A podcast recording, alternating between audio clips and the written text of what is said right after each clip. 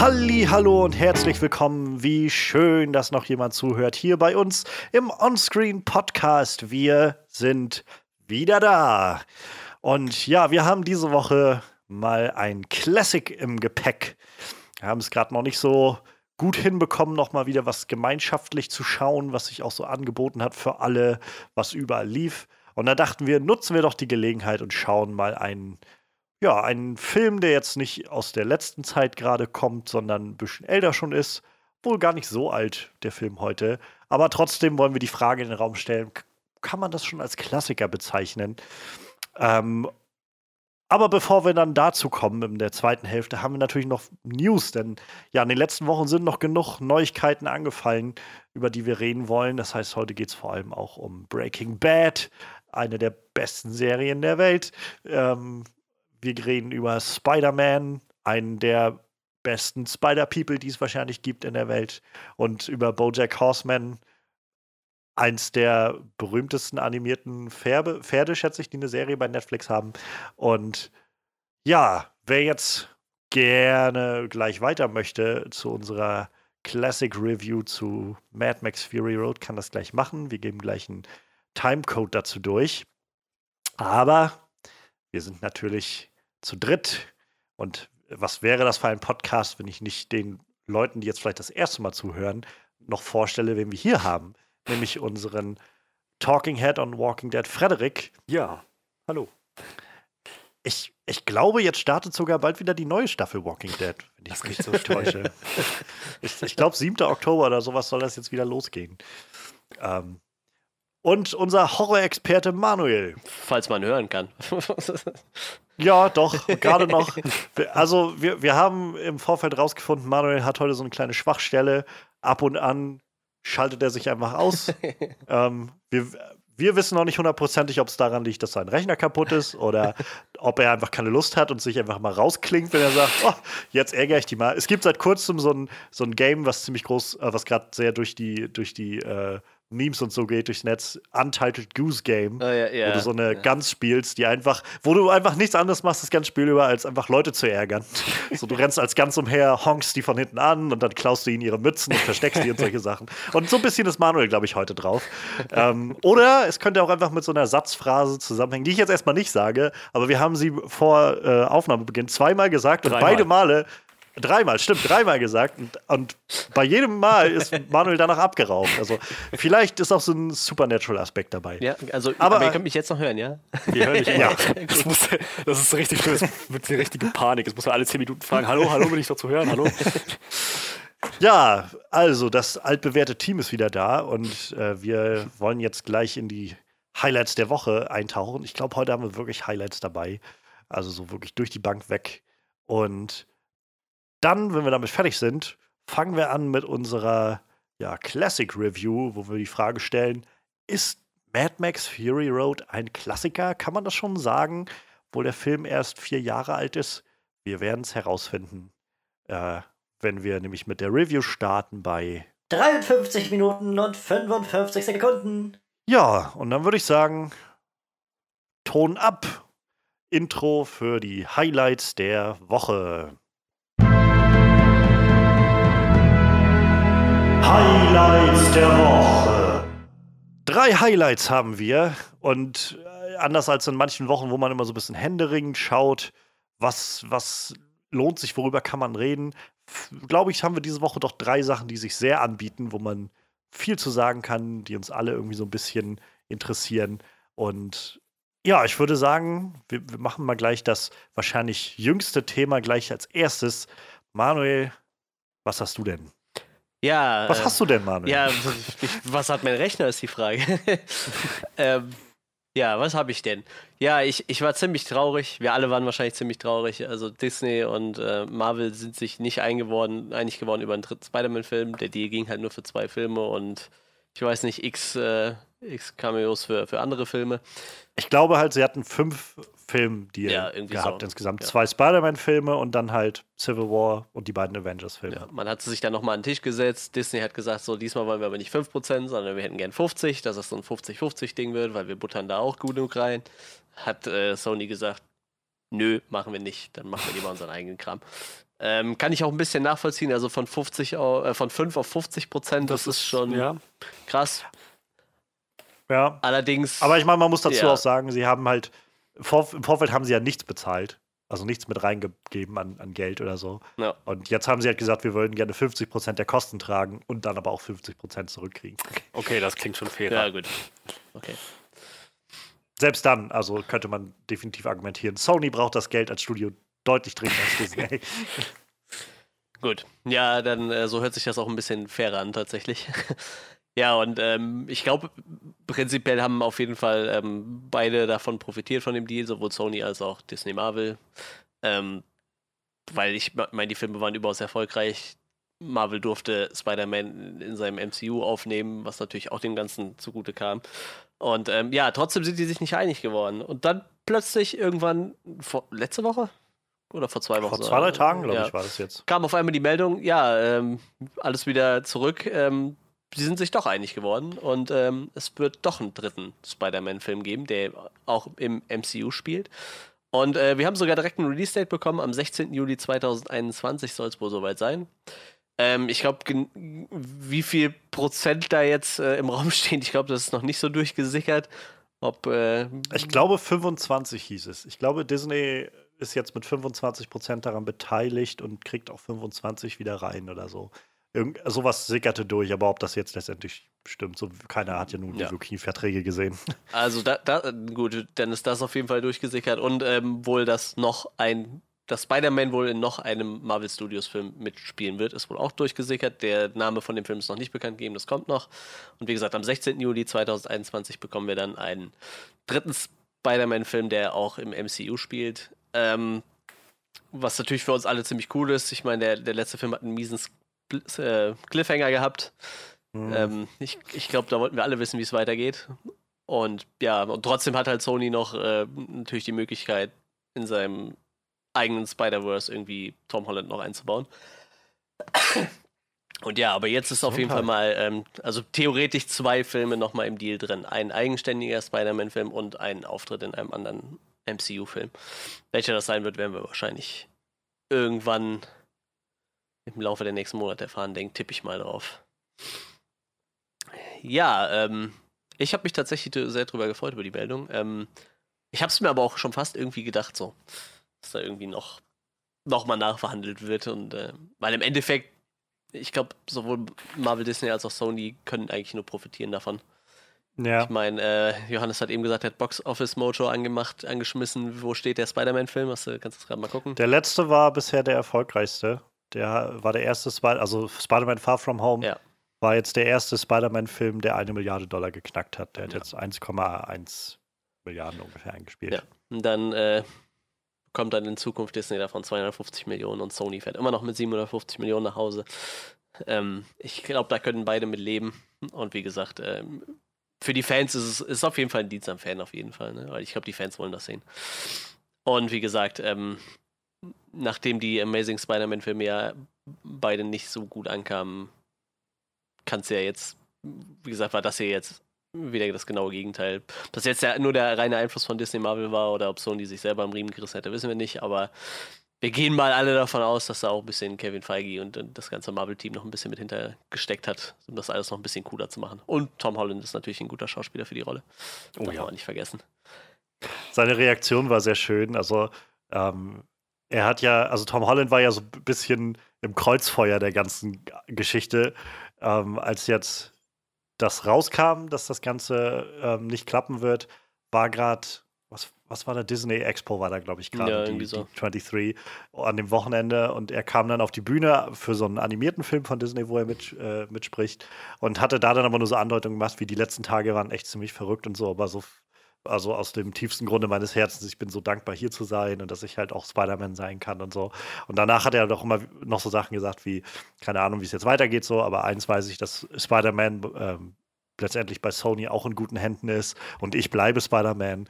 Und jetzt war es halt seine Reaktion, also dann in den letzten Wochen ist es halt alles so ein bisschen still geworden um das Ganze. Ab und an gab es noch mal ein, zwei Meldungen so von dem Sony-Chef, der dann gesagt hat, ja, so wie es jetzt ist, aussieht, sind die Türen erstmal geschlossen Hm. für alle weiteren Verhandlungen und so. Ähm, und keine Ahnung. Ich habe vor allem die Memes sehr genossen, die daraus entstanden sind, wo Leute einfach lauter Bilder vor allem aus den Sammy, äh, Sam Raimi Spider-Man-Filmen genommen haben und die dann so ein bisschen rekontextualisiert haben. Ähm, fand ich immer sehr schön. Naja, und jetzt kam dann die Meldung dafür und alle haben halt sehr freudig reagiert und Kevin Feige hat auch noch ein Statement rausgegeben, dass er halt sich sehr freut, mit Spidey noch weiter ähm, arbeiten zu können, wenigstens diese Geschichte noch zu Ende zu erzählen Ja. von, von Spideys Trilogie, gerade wie der letzte Film halt aufgehört hat. Und Tom Holland hat dann auf seinem Instagram-Account einfach nur einen kleinen Clip gepostet aus dem Film ähm, Wolf of Wall Street, wo halt äh, Leonardo DiCaprio vor so einer ganzen Gruppe von Büroangestellten Oh steht ja. und so aggressiv in ein Mikro guckt und dann halt einfach anfängt zu schreien so I'm not leaving! I'm not fucking leaving! das, war, das war super, super sympathisch. Ja, und ähm, keine Ahnung, also ich, ich, ich insgesamt, ich weiß, ich hatte mich so ein bisschen darauf eingestellt, dass es vielleicht auch jetzt das war mit, mit Spider-Man in dem Universum. Ähm, keine Ahnung, ich meine, sie sind jetzt sowieso ziemlich durch mit dieser großen, also mit Phase 3 und Spider-Man Far From Home war so das Ende von Phase 3 und die nächsten Filme, die jetzt alle anstehen, sind ja auch erstmal völlig, so wie es jetzt erstmal scheint, völlig losgelöst von dem Ganzen und so alle neue Geschichten, ähm, wo ich kein Problem damit habe. Ich hätte halt, also ich möchte halt schon gerne wissen, wie diese Geschichte weiter ausgeht. Und ich freue mich natürlich, wenn sie jetzt da keinerlei, ähm, keinerlei, sag ich mal, große Stolpersteine noch haben das, und irgendwie ausweichen müssen und jetzt, weiß ich nicht, im nächsten Film diese Geschichte von Spidey, der auf der Flucht ist vor den, äh, vor den Cops oder so, vor dem Gesetz, erzählen wollen und ständig umgehen müssen, zu erwähnen, dass die Leute fünf Jahre weg waren oder dass es halt so jemand wie Tony Stark gegeben hat oder so. Das hätte ich als anstrengend gefunden, glaube ich. Ähm, und Tom Holland ist halt einfach so super in der Rolle, deshalb freut mich das. Und keine Ahnung, jetzt haben sie, glaube ich, eine gute Chance, halt vielleicht mit dem dritten Film diese Trilogie einfach zu beenden ähm, und wissen jetzt vielleicht auch, keine Ahnung, wie es dann weitergeht, aber dass sie erstmal sagen können, danach beenden wir dieses Projekt Spider-Man im MCU erstmal und können vielleicht eine gute Chance nutzen, das Ganze zu einem runden Abschluss zu bringen und eigentlich so hängen zu lassen. Und ähm, ich weiß nicht, so ein bisschen hin und her gerissen bin ich halt dadurch einfach, weil, naja, Disney ist halt einfach so ein, so ein Monolith geworden, der Ja. irgendwie überall seine Finger mit drin hat und so. Und ich kann halt total verstehen, dass Leute sagen, fuck Disney, so. Und ich denke halt auch, also an vielen Stellen, ich muss mir jetzt nicht jeden Disney-Film angucken, einfach nur weil so, sondern ich pick mir dann irgendwie die Sachen raus, die mich schon interessieren. Ähm, aber gerade bei Spider-Man denke ich auch, es ist aber auch irgendwie eine der besten Spider-Man-Interpretationen, die wir bisher gesehen haben. Und letztendlich ist es ja nicht mal so, dass das halt, dass das Geld bisher an, an Marvel oder an Disney ging, sondern eben an Sony. Und auch jetzt ist es ja irgendwie so, dass sie immerhin auch was reinbuttern und nicht wie so ein wie so ein Finanzhai da sitzen und oder so ein, so ein Mafioso da sitzen und sagen, ah, schönes Studio hast du hier. Wäre doch schade, wenn damit was kaputt geht. Am besten gibst du uns mal 50 Prozent. So. so, deshalb, keine Ahnung. Also ich glaube, das ist schon, ist schon ganz nett. Halt ganz witzig, wie einfach in den letzten Wochen dann erstmal alle so ganz öffentlich auf dicke Hose gemacht haben und so offensichtlich hinter den äh, geschlossenen Türen sich dann doch sachlich zusammensetzen konnten und gesagt haben, ah, komm, ist doch alle, ist doch gut für uns alle, lass das doch mal irgendwie zusammenbringen. Und keine Ahnung, ich bin gespannt. Wie gesagt, ich könnte mir fast vorstellen, dass es nach diesen nächsten zwei Auftritten, also Spider-Man Home Again oder wie auch immer der nächste dann heißen wird und dem Auftritt in, keine Ahnung, ich rate mal fast vielleicht in sowas wie Doctor Strange 2 oder so, ähm, dass er danach dann einfach raus ist aus dem MCU und dann wahrscheinlich bei den Venom-Sachen mitmischen wird. Ich denke mal, dass Sony Ja. dafür Wert drauf gelegt hat, dass, dass sie das offen halten. Also ich meine, ähm, Kevin Feige hatte halt auch irgendwie im, im Kontext des Ganzen sowas gesagt, wie Spider-Man ist dann jetzt äh, der erste, ähm, der erste Held, der auch Cross-Cinematic Universes oder so unterwegs ist. Ja. Und das klingt sehr danach, als ob sie, keine Ahnung, ich, ich rate mal, Sony will so eine Art Spider-Verse bei sich einfach aufbauen mit verschiedenen Universen und Tom Holland Spider-Man wird dann wahrscheinlich, keine Ahnung, in Venom 2 oder so durch irgendein Portal gerissen werden und da landen oder so, wer weiß. Irgendwie sowas. Und Das werden die sich nicht entgehen lassen, Tom Holland und, äh, und, und Eddie Brock zusammenlaufen zu lassen. Was interessant ist, weil das würde implizieren, ich meine, ja, schön und gut, Sony hat ein anderes Universum und selbst wenn die das irgendwie lösen mit Doctor Strange, das würde trotzdem implizieren, dass, das so dass die Sony-Filme und die Marvel-Filme immerhin im selben Multiversum spielen. Ja. das, Das ist immer noch ziemlich krank.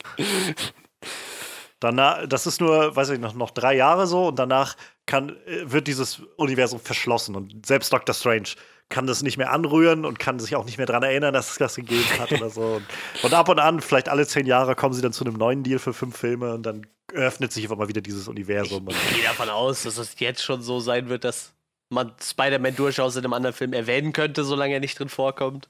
Genauso wie vielleicht Tom Holland Spider-Man auch in den Sony-Filmen nochmal von Iron Man schwärmen darf oder so.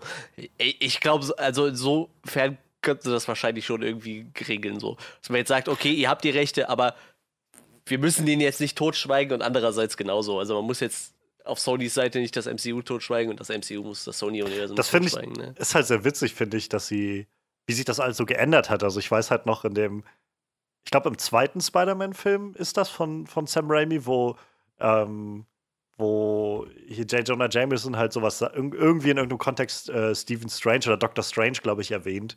Ähm, ich glaube, wo sie auch nach einem Namen für, mhm. für Doc Ock suchen oder sowas. Und äh, keine Ahnung, ich glaube, auch bei dem ersten ähm, Spider-Man-Film gab es damals auch schon die Story, oder die hat ähm, Hugh Jackman auch erzählt gehabt, dass äh, geplant war, eigentlich so einen kleinen Wolverine-Cameo da drin zu haben, aber halt einfach nur so aus Jux. So. Also es ist halt, niemand hat so wirklich irgendwie gefragt, ob das mit den Rechten funktioniert, yeah. so, weil sowieso niemand sich gedacht hat, dass das irgendeine Rolle spielt. So. Und mittlerweile sind wir halt da, wo einfach alle Studios sitzen so mit, mit gefletschten Szenen und, und umringen ihre eigenen IPs, die sie haben und sagen so, das sind unsere Sachen. Finger weg davon. Ja, man muss auch sagen, also, ähm, ich meine, Marvel hat ja die ganzen Rechte rausgegeben, wo es denen finanziell nicht so geil ging. Ne? Also ich sag mal so Ende der 90er, irgendwann war der Comic-Boom ja wieder rum so, wo die so alles rausgeschleudert haben an, an Rechten. Ich glaube, äh, das wäre Disney auch nicht passiert. ich glaube, Disney ist also Disney gibt gerne Rechte raus für jeden Müll an Merchandise und mit Müll meine ich wirklich alles. Also von Klo, Star Wars Klobürsten bis, weiß ich nicht, Star Wars Uno, so Sachen, die halt kein Mensch braucht, so, ne? Aber irgendwie dafür kriegt halt jeder die Rechte rausgefeuert irgendwie. Und jeder glaubt halt auch, dass man damit Geld machen kann. Aber ich, aber ich glaube, Disney würde die, die, das halt nicht mehr machen. Ne? Ich glaube, denen könnte es gar nicht schlecht genug gehen, dass sie sagen so, ja, komm Sony, dann macht ihr jetzt, äh, weiß ich nicht, Filme zu mhm. Spider-Man oder so. Weißt du, die, die, halten ihre Rechte auf jeden Fall beieinander so, ne? Das ist jetzt so das Problem, womit die jetzt alle am, am Struggle sind, ne? Dass ja, halt. Sony damals alles rausgegeben hat. Äh, ich habe die, die ähm, konkrete Story nicht mehr im Hinterkopf, also so ein bisschen auf äh, Angaben ohne Gewehr.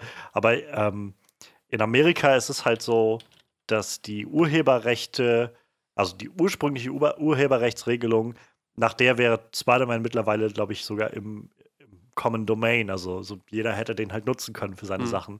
Aber warum ist er das nicht? Weil halt äh, Disney irgendwann in den, in den in der ersten Hälfte des äh, 20. Jahrhunderts da stark gegen vorgegangen ist, sodass das halt alles verlängert wird und so, weil sie halt lieber weiter noch an diesen Sachen hängen wollten, die sie selbst haben. Und ähm, nicht riskieren wollten, dass das irgendwann nicht mehr ihrs ist. Und ähm, das, das sind halt so die Sachen, wo ich so denke, so da sollte man irgendwie vor allem drüber reden, irgendwie, was das eigentlich für Methoden sind. Aber ähm, naja. Das ist halt total lustig. Ich, gucke gerade mal, es gibt ja immer so, so, so einen lustigen Chart damals. Also wo halt so die wichtigsten Charaktere aufgelistet waren, wo dann halt äh, Spider-Man und Venom halt bei, bei Sony war und dann wer bei Fox war, Fantastic Four, X-Men, ja. Cable etc. Und dass man sich ja dann irgendwie aus irgendeinem Grund mit Quicksilver und Scarlet Witch geeinigt hatte, dass die irgendwie bei beiden benutzt werden durften, aber Marvel dann irgendwie nicht Mutanten sagen durfte. Ja, ja, genau. So ein Käse und äh, Universal Pictures hat wohl die Rechte an Namor. Ich glaube, das ist so den Aquaman, so in die Richtung. Und Lionsgate hat wohl noch die, die Rechte an Man-Thing. Also das ist irgendwie so ganz abstrus. Das ist ja irgendwie. mit Hulk, ist, äh, Hulk und Namor sind ja diese beiden Sachen, wo ähm, es gibt ja schon seit Ewigkeiten keinen eigenen Hulk-Film mehr, ja. weil selbst wenn sie den machen wollen würden, machen wollen würden, doch, ähm, selbst dann ginge das halt nicht, weil Universal da irgendwie sein Okay erst geben muss. Sie können ihn zwar immer einsetzen in anderen Filmen, so wie sie das bisher machen, aber sie können halt keinen eigenen Film machen. Und ich denke, das wird mit Namor ähnlich sein. Ich glaube, die, die große Spekulation ist ja, dass Namor in Black Panther 2 auftauchen wird, irgendwie als Villain oder sowas, was sich sicherlich dann einrichten lässt. Aber kannst halt keinen Solofilm machen. Ja das war halt damals so schön, als, äh, als dieser das durchsickerte oder als, als Mark Ruffalo davon erzählt hatte, dass sie halt über ähm, Thor Ragnarök, Avengers, Infinity War und dann Endgame halt so eine, so eine eigene kleine Hulk Storyline-Plan, so, so eine Arc, in der er sich entwickelt und er halt viel zu tun haben wird da. Und dann meinte er zum Schluss so: So, you know what? Screw you, Universal. ja. Ja, das ist auf jeden Fall schon alles ein bisschen Banane. Aber mittlerweile, Aber mit, mittlerweile ja, haben sie halt so viel an Zeug. Also, ich meine, das ja. spielt sowieso kaum noch eine Rolle. Das heißt. Ja, Hulk ist halt nur noch so ein, ich weiß nicht, ist noch so ein relativ relevanter Charakter jetzt, ne? Aber ich meine, sie haben ja scheinbar die Rechte, wenigstens den Charakter zu benutzen. Ne? Auch wenn sie ja, halt ja. den Solo-Film ja, dann nicht machen dürfen. Ich meine, äh, es gibt ja noch genug äh, Charaktere, die, die Marvel hat, die jetzt bis jetzt noch nicht aufgetaucht sind. Ne? Ich meine, äh, den ihr Comic-Universum ist ja nur groß genug. Das ist ja das Ding. Also, und ich glaube, das sieht man jetzt ja gerade mit Phase 4. Sie haben so viel angekündigt, wo viele erstmal, okay, was wer ist Chang-Chi? Es gibt, es gibt Chi-Hulk, so. Wer, wer, ist Moon Knight? So solche Sachen. Ja, ja. So. Das wird schon alles ein bisschen Banane.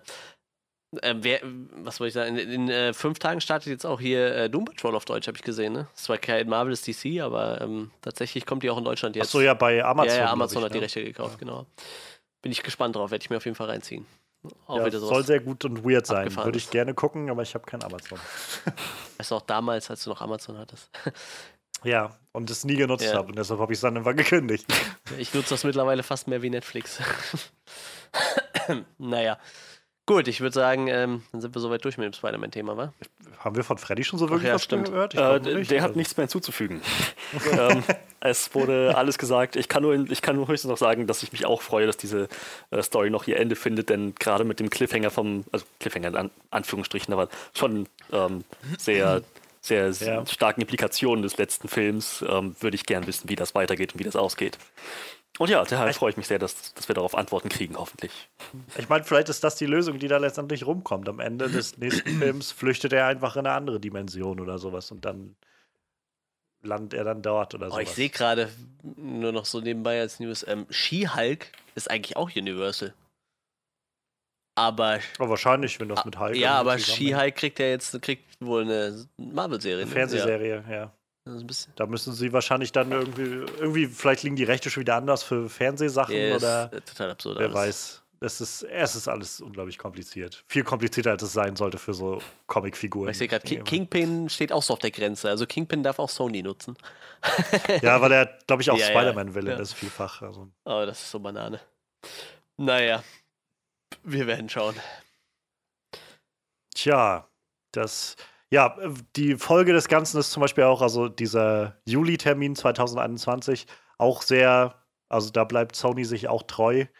Sie hatten, glaube ich, bisher alle Spider-Man-Filme, also die drei, die jetzt kamen, oder dann der dritte, der jetzt noch kommt, waren alle genau an diesem Wochenende, ähm, an diesem Juli-Wochenende, Homecoming und jetzt Far From Home auch dieses Wochenende. Was wohl auch schon so eine Sache war ursprünglich. Also Marvel hätte gerne gehabt, dass halt nach Endgame eigentlich nichts mehr gekommen wäre dieses Jahr und es erst dann nächstes Jahr weitergegangen wäre. Aber Sony hat halt gesagt, nein, nein, wir wollen gerne, dass der Far From Home gleich nach Endgame kommt. Und ich denke, das ist auch ein Grund, warum der Film über eine Milliarde Dollar eingespielt hat, weil einfach viele Leute nach Endgame wissen wollten, wie es dann weitergeht. Ja. Ähm, und jetzt dann der im 21 führt dann halt auch dazu, dass 2021 ein Jahr wird, in dem vier Marvel-Filme rauskommen plus den Serien, die sie dann auch noch planen. Also es wird, äh, wird eine Menge äh, Content geben. Oh ja, wo es äh, die nächsten zwei Themen äh, bilden, die wir jetzt noch haben, bilden gar nicht so sehr, da kommt noch eine Menge Content, sondern so, das ist das Ende vom Content, habe ich das Gefühl. Ähm, ich ich glaube, ich mache mal erstmal das Thema, was ich mir rausgesucht habe.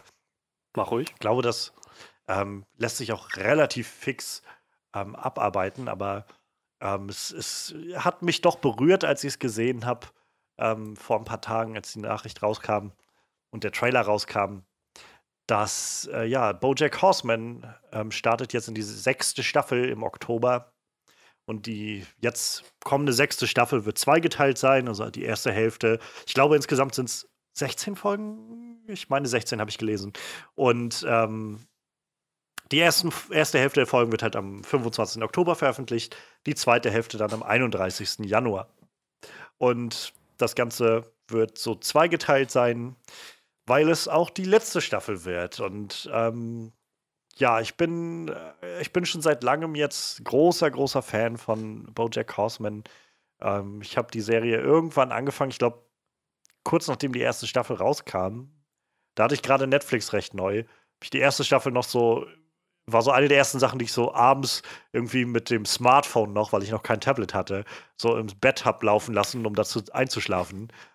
Und spätestens ab der zweiten Staffel war ich dann einfach hin und weg von der Serie und habe Staffel für Staffel mitverfolgt, wie sich alles entwickelt hat. Und ähm, ich finde die Serie so unglaublich krass genial, ähm, kreativ ohne Ende, tief ohne Ende. Sie hat so unglaublich viel ja, Ernsthaftigkeit mit drin und weiß aber, das so clever zu verpacken mit viel Lachen und Weinen irgendwie gleichzeitig. Und ähm, sie hat auch qualitativ einfach überhaupt nicht abgenommen. Jede Staffel hatte immer noch richtig neue, viele coole Ideen und richtig starke Momente. Und ähm, ich weiß nicht, gerade die letzte Staffel war mit einer der düstersten, glaube ich, bisher, wo Bojack so einen richtig krassen Sturz gemacht hat, also so charakterlich und von seiner Psyche her.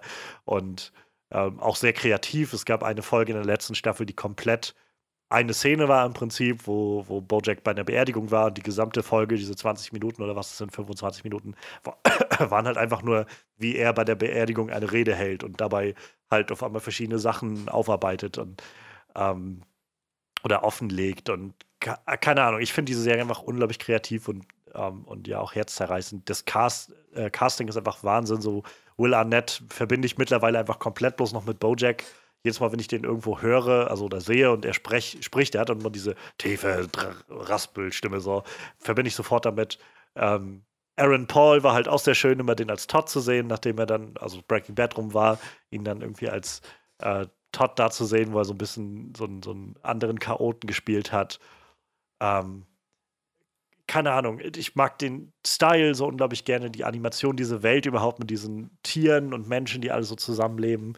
Ähm, ja, ich, ich liebe die Serie einfach. Und ja, jetzt kommt die letzte Staffel und ich habe so ein bisschen sehr, also was gemischte Gefühle. Ich einfach bin, glaube ich, sehr melancholisch, wenn ich mir das so vor Augen führe, denn ähm, ich bin ziemlich guter Dinge, dass das wieder eine richtig großartige Staffel wird, denn bisher haben sie mich qualitativ nicht enttäuscht mit dem, was sie gemacht haben. Ähm, und ich glaube auch, dass es halt tatsächlich mittlerweile Zeit wird, die Serie irgendwann zu beenden. Zum einen soll man ja irgendwie gehen, wenn es am besten ist und nicht irgendwie sich mhm. immer totlaufen mit allem. Ähm, was, ich meine, sechs Staffeln ist schon ein ganz schönes Stück. So nicht, nicht viele Serien schaffen es bis zu sechs Staffeln, würde ich mal behaupten wollen. Ähm, und davon ab, glaube ich einfach, weil die Story von Bojack Horseman sich ja auch einfach darum dreht, dass es irgendwie vorangeht und, und sich weiterentwickelt. Ähm, ich glaube, man kann nur, ne, nur so lange sozusagen auf der Bojack immer wieder runterbrechen und immer wieder irgendwie in seinem in seiner Depression suhlen lassen und wühlen lassen und so. Und äh, ich finde das unglaublich auch wichtig, was sie da machen und, und wie sie das darstellen. Aber ich glaube, es wird auch Zeit, irgendwo das Ganze zu einem Punkt zu bringen, wo, wo Bojack, wie es jetzt im Trailer nämlich auch angedeutet wird, am Ende der letzten Staffel, Ende der fünften Staffel begibt er sich halt in den Entzug in die Entzugsklinik und jetzt schreibt er über den Trailer einen Brief an Diane, ähm, der schon wieder herrlich ist, einfach der, die Art und Weise, wie der Brief geschrieben ist, finde ich einfach wunderbar, wenn er einfach so mittendrin so, und was hältst du davon? Ah, I'm just kidding, it's, it's just a letter, you can talk. So. Das ist halt dieser Humor, den ich liebe daran. Und ja, ich glaube, es geht einfach darum, dass wir wirklich jetzt sehen, wie Bojack, nachdem er wirklich ganz unten angekommen war in der letzten Staffel, jetzt anfängt, weiter voranzugehen und, und nächste Schritte zu gehen und, und über sich mal hinauszuwachsen, sich auch selbst zu verzeihen an vielen Stellen und Vergebung zu bitten, wo es wichtig ist. Ähm, und auch die anderen Figuren, also Diane, die ganz offensichtlich immer noch so ein bisschen in ihrer Identitätskrise ist ähm, mit Princess Caroline, die jetzt eine Mutter wird und keine Ahnung hat, ob sie das kann. Gerade auch äh, Mr. Peanut Butter ist so eine Figur, die so unglaublich abstrus ist und trotzdem so viel oft auf einen, so, so einen Nerv trifft für mich. Und gerade auch hier ist sowas jetzt, wo er ganz offensichtlich so ein bisschen auf einmal alleine dasteht und sich fragen muss, ob er wirklich so glücklich ist, wie er, sich, wie er es eigentlich ist. Und keine Ahnung. Ich finde es immer faszinierend, wie diese Serie es schafft, so, so einen Balanceakt zu gehen. Und ich glaube, das wird auch diese Staffel schaffen. Und es wird wichtig sein, zu einem Schlusspunkt zu kommen. Und trotzdem werde ich dann auch traurig sein, wenn sie geht. Ähm, ich weiß halt nicht, ob das jetzt so ein, so ein Netflix-mandated Ding war, dass Netflix gesagt hat, nee, setzt mal ab, oder ob der Serienmacher äh, gesagt hat, nee, es wird Zeit, dass wir es beenden. Keine Ahnung. Aber ich glaube, dass die 16 Folgen, glaube ich, sind halt, die jetzt noch kommen, gut Raum geben, um die Serie zum Schlusspunkt zu bringen. Ja.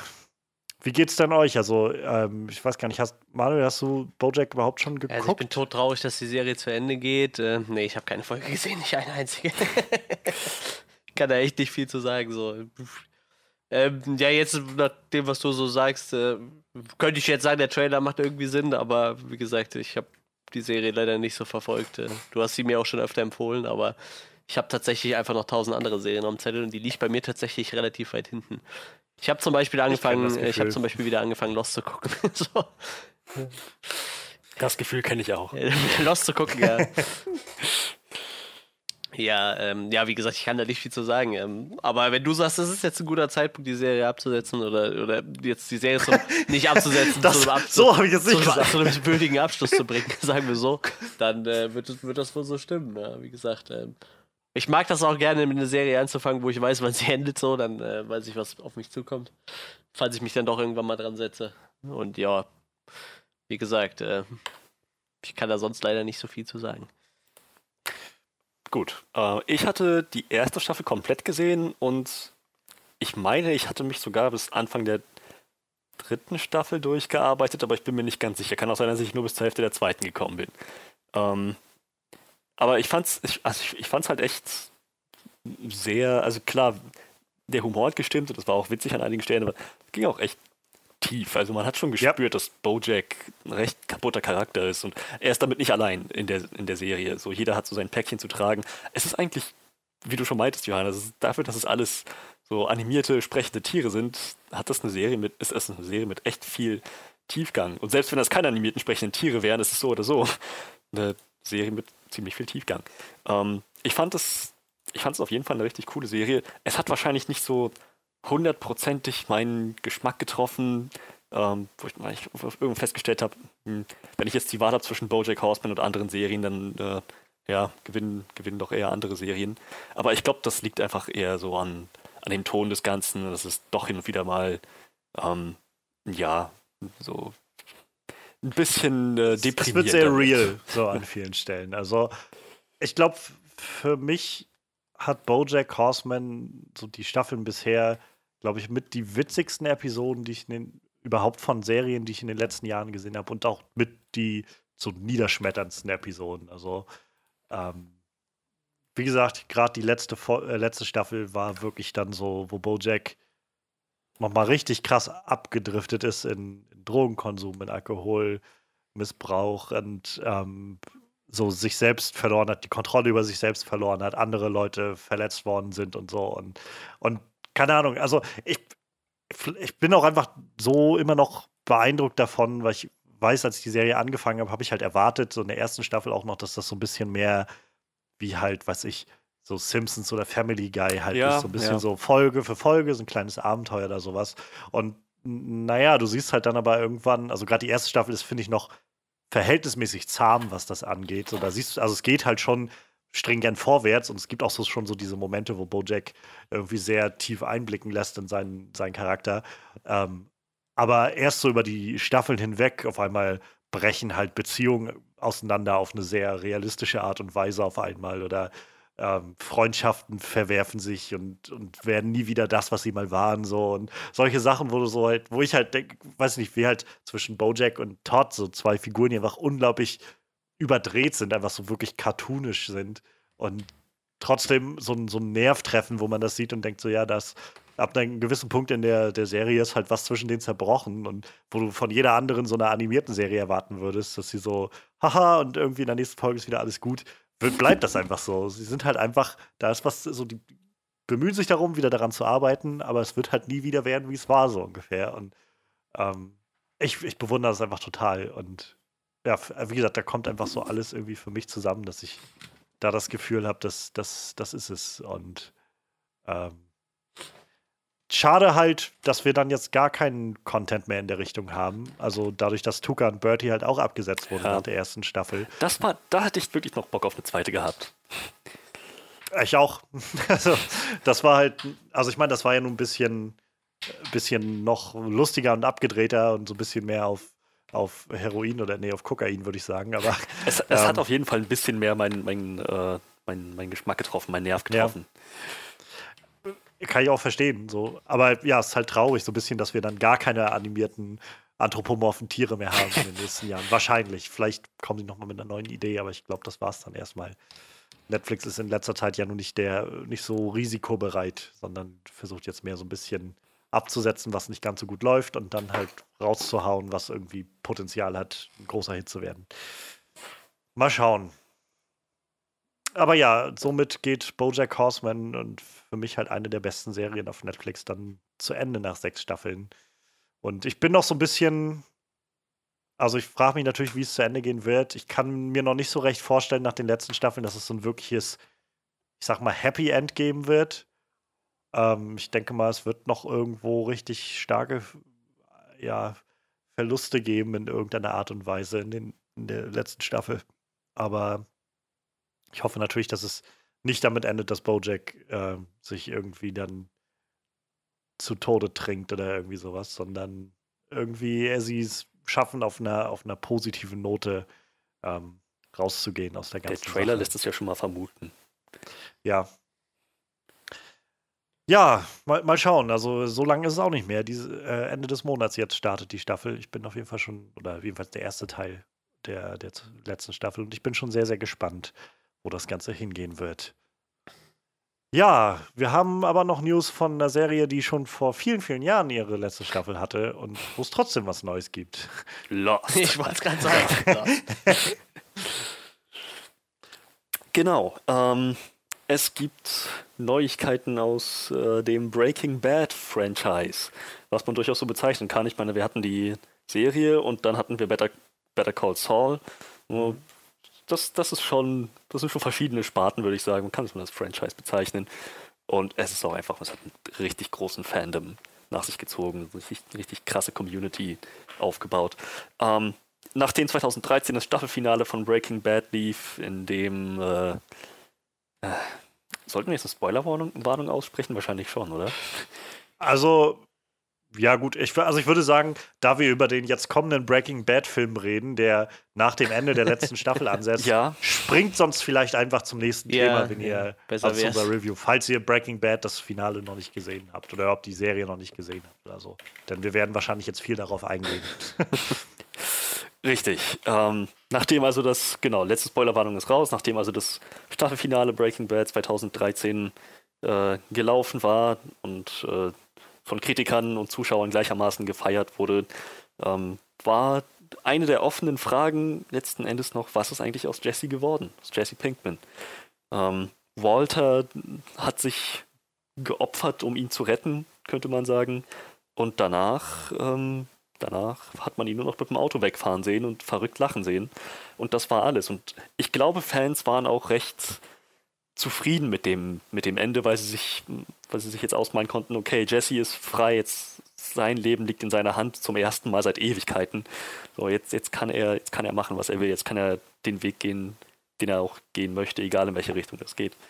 So, ähm, darum hat sich, glaube ich, niemand weiter so großartige Gedanken gemacht. Sicherlich gab es Theorien, aber äh, es, es ging nie so weit, dass man sagen müsste, dieser Charakter verdient nur ein Ende und wenn das nicht passiert, dann äh, rebellieren wir. Ähm, ja, Better Call Saul war dann sozusagen das, das Fixpflaster für, für die Leute, die Breaking Bad sehr vermissen, hat seinen schnell einen ganz eigenen Ton gefunden und auch ähm, dementsprechend eigenen Anklang. Und jetzt bekommen wir dieses Jahr noch, glaube ich. Jetzt Zwei ein Wochen. Jetzt ein paar Elf- Wochen, ja, genau. 11. Oktober. Auf Netflix den, den Breaking Bad Film, der da heißt El Camino. Ah, scheiße. El Camino. El Camino, genau. El Camino. Und nach allem, was der Trailer so vermuten lässt, wird das unmittelbar nach dem Staffelfinale, also nach den Ereignissen des Staffelfinales von Breaking Bad spielen. Jesse ist gerade freigekommen, noch mit seinem fetten Knasti-Bart und sucht jetzt irgendwo Unterschlupf, versucht irgendwo wieder Fuß zu fassen. Und ähm, ja, offenbar gelingt ihm das und es entspinnt sich wieder eine neue Geschichte um ihn in seinem Leben. Und das sieht verdammt cool aus. Es gibt einerseits mehrere Breaking Bad Charaktere, die zurückkommen. Seine, seine Clique, die er ursprünglich als den Kern seines Drogennetzwerks, seines Meth-Distributionsnetzwerks benutzt hat. Und genau, ja. Und auch, also auch die scheinen sehr überrascht zu sein, ihn wieder zu sehen. Ich weiß gar nicht, ich habe es nicht mehr genau in Erinnerung, aber er war, er war lange weg. Er war, er war ja. jahrelang weg. Jahrelang vermisst in diesem Drogenlabor, gefangen gehalten. Wahrscheinlich tot geglaubt von den meisten. Ähm, jetzt ist er wieder da und ganz offensichtlich ähm, steigt er wieder ein ins Business. Oder, was ich eher den Eindruck habe, er rechnet jetzt ab. Er, Ja, es, es gibt mehrere Shots, wo Gefühl, er mit dieser, mit dieser Waffe zu sehen ist. Und also das ist, das ist nicht der Jesse, den man so sehr kannte aus Breaking Bad. Man erinnere sich an die Folge, wo er den beiden äh, Crack-Junkies äh, das Geld abknüpfen musste, worum sie ihn beschissen hatten, wo er mit einer Waffe da reingegangen ist und völlig überfordert war. So, ja als er, als er, wie ist er, Gale erschießen musste? auch das. Ist er so? Nicht Das genau. hat ihn Den anderen richtig- Koch, Koch, Kock, Cook. Ja. Das hat ihn auch richtig, richtig fertig gemacht. Das ist jetzt anscheinend nicht mehr der Fall. Er sieht recht entschlossen aus mit der Waffe in der Hand. Und ich bin mir nicht sicher, ob einige der Locations schon gezeigt wurden in Breaking Bad, aber ich bin mir fast hundertprozentig sicher, dass dieses Flussufer das ist, an dem ähm, Mike Hm. gestorben ist. So, wo er gesagt hat, halt die Klappe, lass mich in Frieden sterben. Als Walter ja, das Witzige hat. ist, der taucht halt im Cast auf. Das fand ich dann ein bisschen merkwürdig. Der hat auch schon gesagt, der war jetzt irgendwo letztens bei irgendeinem, auf irgendeinem roten Teppich, wo sie ihn gefragt haben, und ob er dabei ist. Und er meinte so, die werden mich wahrscheinlich umbringen dafür, aber ja, ich habe ein paar Drehtage gehabt. Also ja, auch da interessant. Ich meine, wir wissen, dass er gestorben ist. Es gibt höchstens Flashbacks, aber das würde in dem so in dem Sinne Sinn machen, dass ähm, wenn das tatsächlich mit Jessys Abrechnungsplot jetzt alles so durchläuft, dass er ähm, basierend auf den Erfahrungen seiner Vergangenheit sich jetzt einzelne Personen raussucht und die einfach völlig völlig auseinander nimmt, kann ich mir durchaus vorstellen, dass Mike irgendwo in dieser Geschichte nochmal auftaucht. Ähm, ich freue mich sehr drauf. Ich freue mich vor allem ähm, auch äh, drauf zu sehen, ob äh, ähm, Aaron Paul, der damals schon großartig war, jetzt diesem Charakter noch einen neuen Spin geben kann. Und ich fühle mich ein bisschen schlecht für die ganzen Fans, die sich schon ihre Theorien zurechtgelegt hatten. So, ja, das ist mit, ich, ich möchte glauben, dass Jesse so weitergemacht hat und damit bin ich zufrieden und Breaking Bad ist für mich abgeschlossen. Und jetzt wird das nochmal aufgekramt und so, scheiße. Jetzt wird sich rausstellen, wer von uns recht hatte und dann geht der ganze Krieg wieder los. Ähm, ja, was, was denkt ihr darüber? Wie fühlt ihr euch mit Breaking Bad? Ihr habt ihr habt's beide gesehen. Oh ja, mehrmals. Drei, Ich dreimal. hab's- Ei- Also Johannes hat es Einmal gesehen, glaube ich. Ich glaube, ich habe es Manuel, wie ich gerade höre, mehrmals. Ähm, Johannes, was, was sind erstmal deine Gedanken?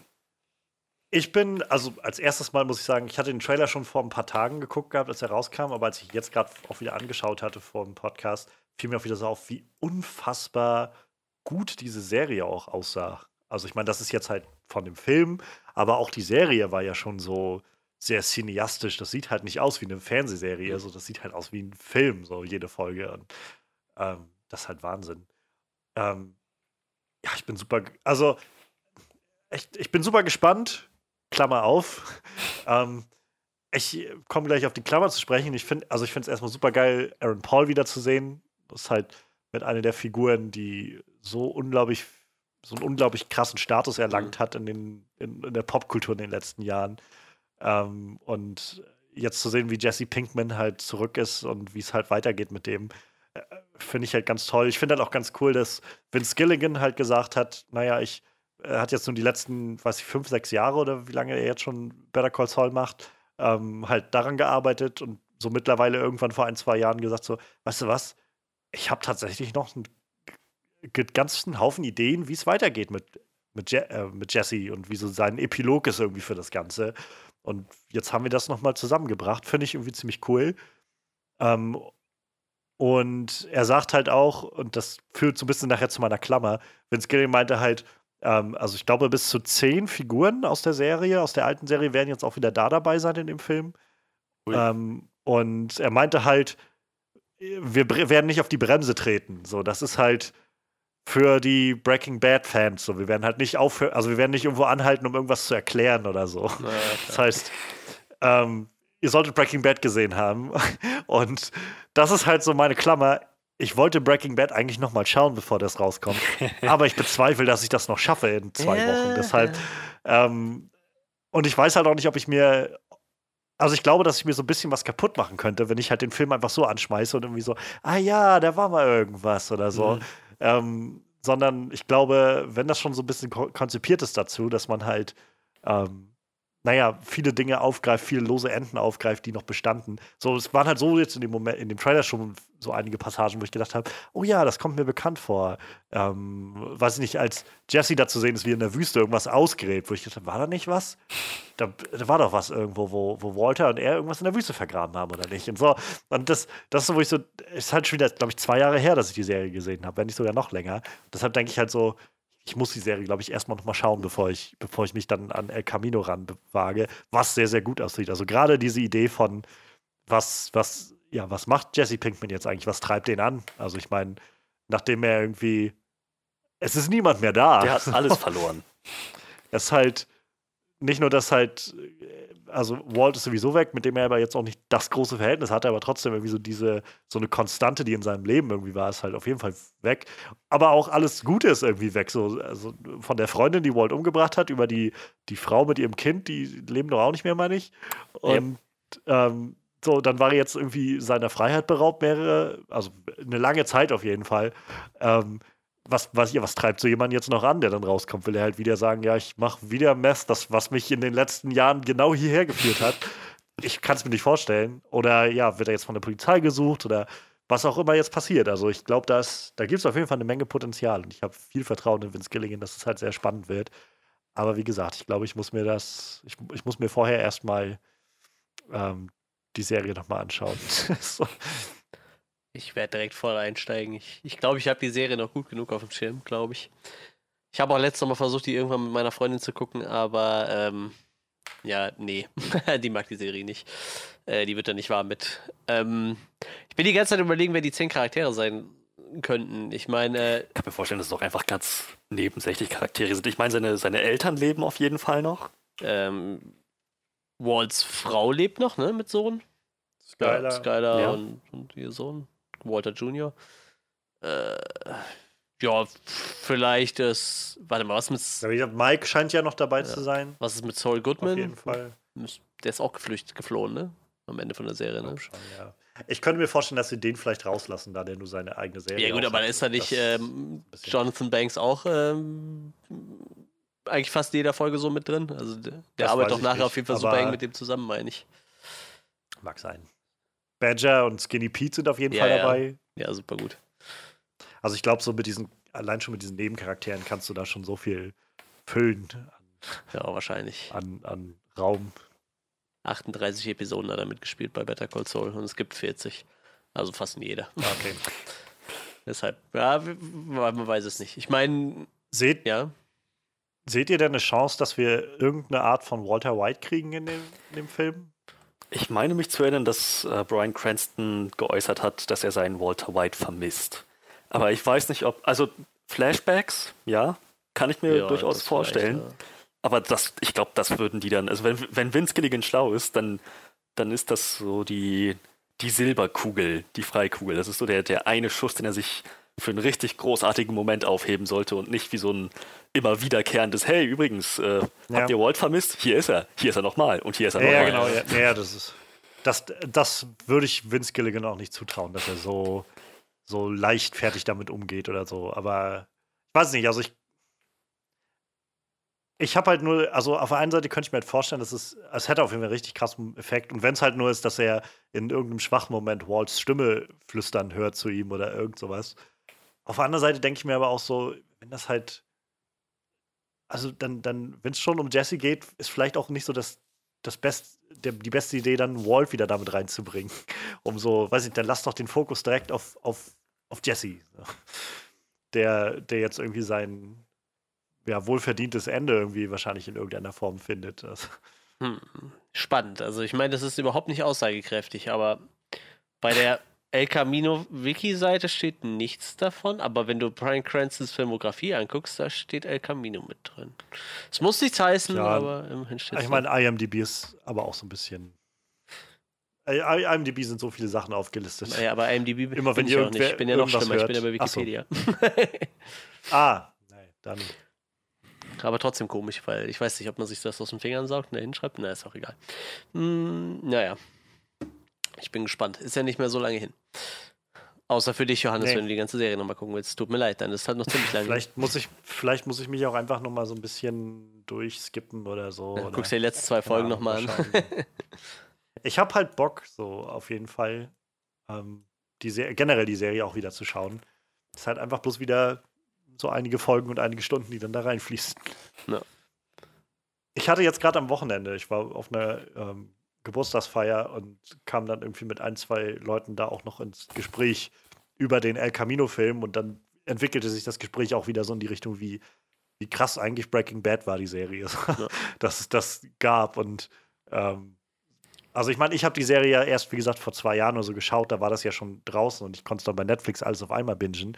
Aber ich, es waren halt so viele, die da, also die da jetzt saßen am Wochenende, die meinten, ja, für mich war das halt eine der wenigen Male in den letzten Jahren, wo ich halt wusste, ich habe eine Verabredung jede Woche mit dem Fernseher genau um diese Zeit, um halt die neue Folge Breaking Bad zu gucken, weil das konnte ich nicht an mir vorbeigehen lassen oder warten oder so. Und ich glaube, diese Seherfahrungen gehen uns halt momentan in den, also in den letzten Jahren so ein bisschen flöten. So, ich meine, wir hatten irgendwie noch Game of Thrones und eine Zeit lang war Walking Dead, glaube ich, auch so eine Adresse, wo irgendwie alle Leute sofort geschaut haben, sobald die irgendwie draußen war. Ja. Aber Ja. ich glaube, das, also Game of Thrones ist durch. Ich glaube, Walking Dead hat immer noch einen Kern an, an Fans, aber der ist halt bei weitem nicht mehr so groß, wie er mal war. Und ansonsten wird es halt schwer. Ne? Ich meine, gerade auch Netflix ist ja nur darauf aus, dass sie irgendwie mal alles als, als Block gleich rausballern an Folgen. Was vielleicht auch nicht immer das cleverste ist. Ich weiß nicht. Gerade jetzt zum Beispiel wie mit Stranger Things mit der neuen Staffel, ähm, habe ich jetzt in den letzten Monaten immer recht viel gehört, wo Leute meinten so, überleg mal, wie lange wir was von der Serie gehabt hätten, wenn sie die Woche für Woche rausgebracht hätten und wie lange die Leute darüber geredet hätten, über Stranger Things Staffel 3. Jetzt war irgendwie so nach zwei Wochen irgendwie das Gespräch rum weg um die Serie, weil alle das irgendwie dann geguckt haben und dann war irgendwie wieder gut. Aber so ist es halt. Ja, mal, mal schauen, wo das Ganze hinführt und ähm, wo Jesse dann letztendlich stehen wird am Ende von Breaking Bad äh, oder El Camino, a Breaking Mhm. Bad Movie. Warum heißt es El Camino? Das ist der, äh, das Ja, Modell genau, des Autos, genau. mit dem er am Ende wohl wegfährt. Genau. Schöner El Camino. War das jetzt ein Test? Ja, es war ein Test Oder? tatsächlich. Hört sich an, als wäre es ein Test gewesen, ja. Ja, ähm, könnt ihr dann jetzt also auch demnächst damit angeben, mit, diesem unnützen Wissen. Ja, ich dachte, wir machen den schön jetzt äh, dann zwei Wochen im Podcast, aber wenn du den dann noch gar nicht gucken willst. Naja, ich, ich mal gucken. Also ich, es würde sich schon anbieten, auf jeden Fall. Mal, mal Tja, dann mach ich das halt mit Freddy alleine. das ist ja, das ist echt schon nächste Woche Freitag, dass der Film Ja. rauskommt. Scheiße, Mann, wann soll ich denn das alles ja, tschö. Ich muss mal gucken, ob man vielleicht bei, bei Netflix was runterladen kann. Also an Breaking Bad Sachen. Vielleicht kann ich mir übers Wochenende was runterladen. Ich bin am Wochenende äh, aushäusig. Dann habe ich da vielleicht Raum oder so. Mal schauen. Der Herr ist aushäusig. Der Herr Er ist zu aushäusig. Tisch. Ja, dann sind wir auch damit erstmal durch, würde ich sagen, mit den News. Es gab noch so viel mehr, aber wir haben uns auf diese drei Themen beschränkt und ich glaube, es war noch sehr, sehr. Also ich finde find das alles ziemlich spannend, was da jetzt auf uns zukommt. Ähm, und einiges halt schon so echt bald mit El Camino und mit Bojack Horseman. Aber jetzt gehen wir weiter zu unserer Review, mit unserer Classic Review, denn wir wollen die Frage stellen: It's a Classic?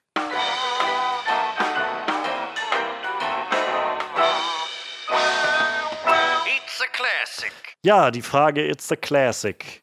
Ab und an stellen wir sie bezogen auf verschiedene Filme und fragen uns, ja, kann man das Ganze so als Klassiker bezeichnen oder nicht? Und wir hatten überlegt, was wir dann diese Woche mal machen könnten und ähm, um vielleicht ein bisschen weiter auszuholen, es ist ein Film, Mad Max Fury Road, nämlich von dem ich in den letzten Jahren so viel gehört habe von einer Person aus diesem Podcast. die einfach nicht ihre Klappe halten kann, um über, darüber zu erzählen, wie oft sie diesen Film schon gesehen hat und wie großartig dieser Film ist. Echt? Und, ähm, und ich habe vor, weiß nicht, vielleicht ein, ein Monat, vor zwei Monaten oder so, ähm, den Film das erste Mal geschaut. Ähm, ich habe die Ge- Gelegenheit genutzt, als ich bei meiner Mutter zu Gast war. Und da, die hat halt einen sehr schön großen Fernseher, ähm, so einen schönen HD-Fernseher irgendwie. Und damit dachte ich mir, wenn, wenn ich schon mal da bin, dann will ich da mal die Sachen gucken, die so bildgewaltig sein können. Und dann schaust du dir jetzt endlich mal Mad Max Fury Aber Road weißt du, an. was viel, viel wichtiger ist als ein großer Fernseher bei dem Film? Große? Boxen, riesige Boxen. Das muss dröhnen. Die Nachbarn müssen das hören, und die Nachbarn neben den Nachbarn und die Nachbarn daneben am besten auch noch.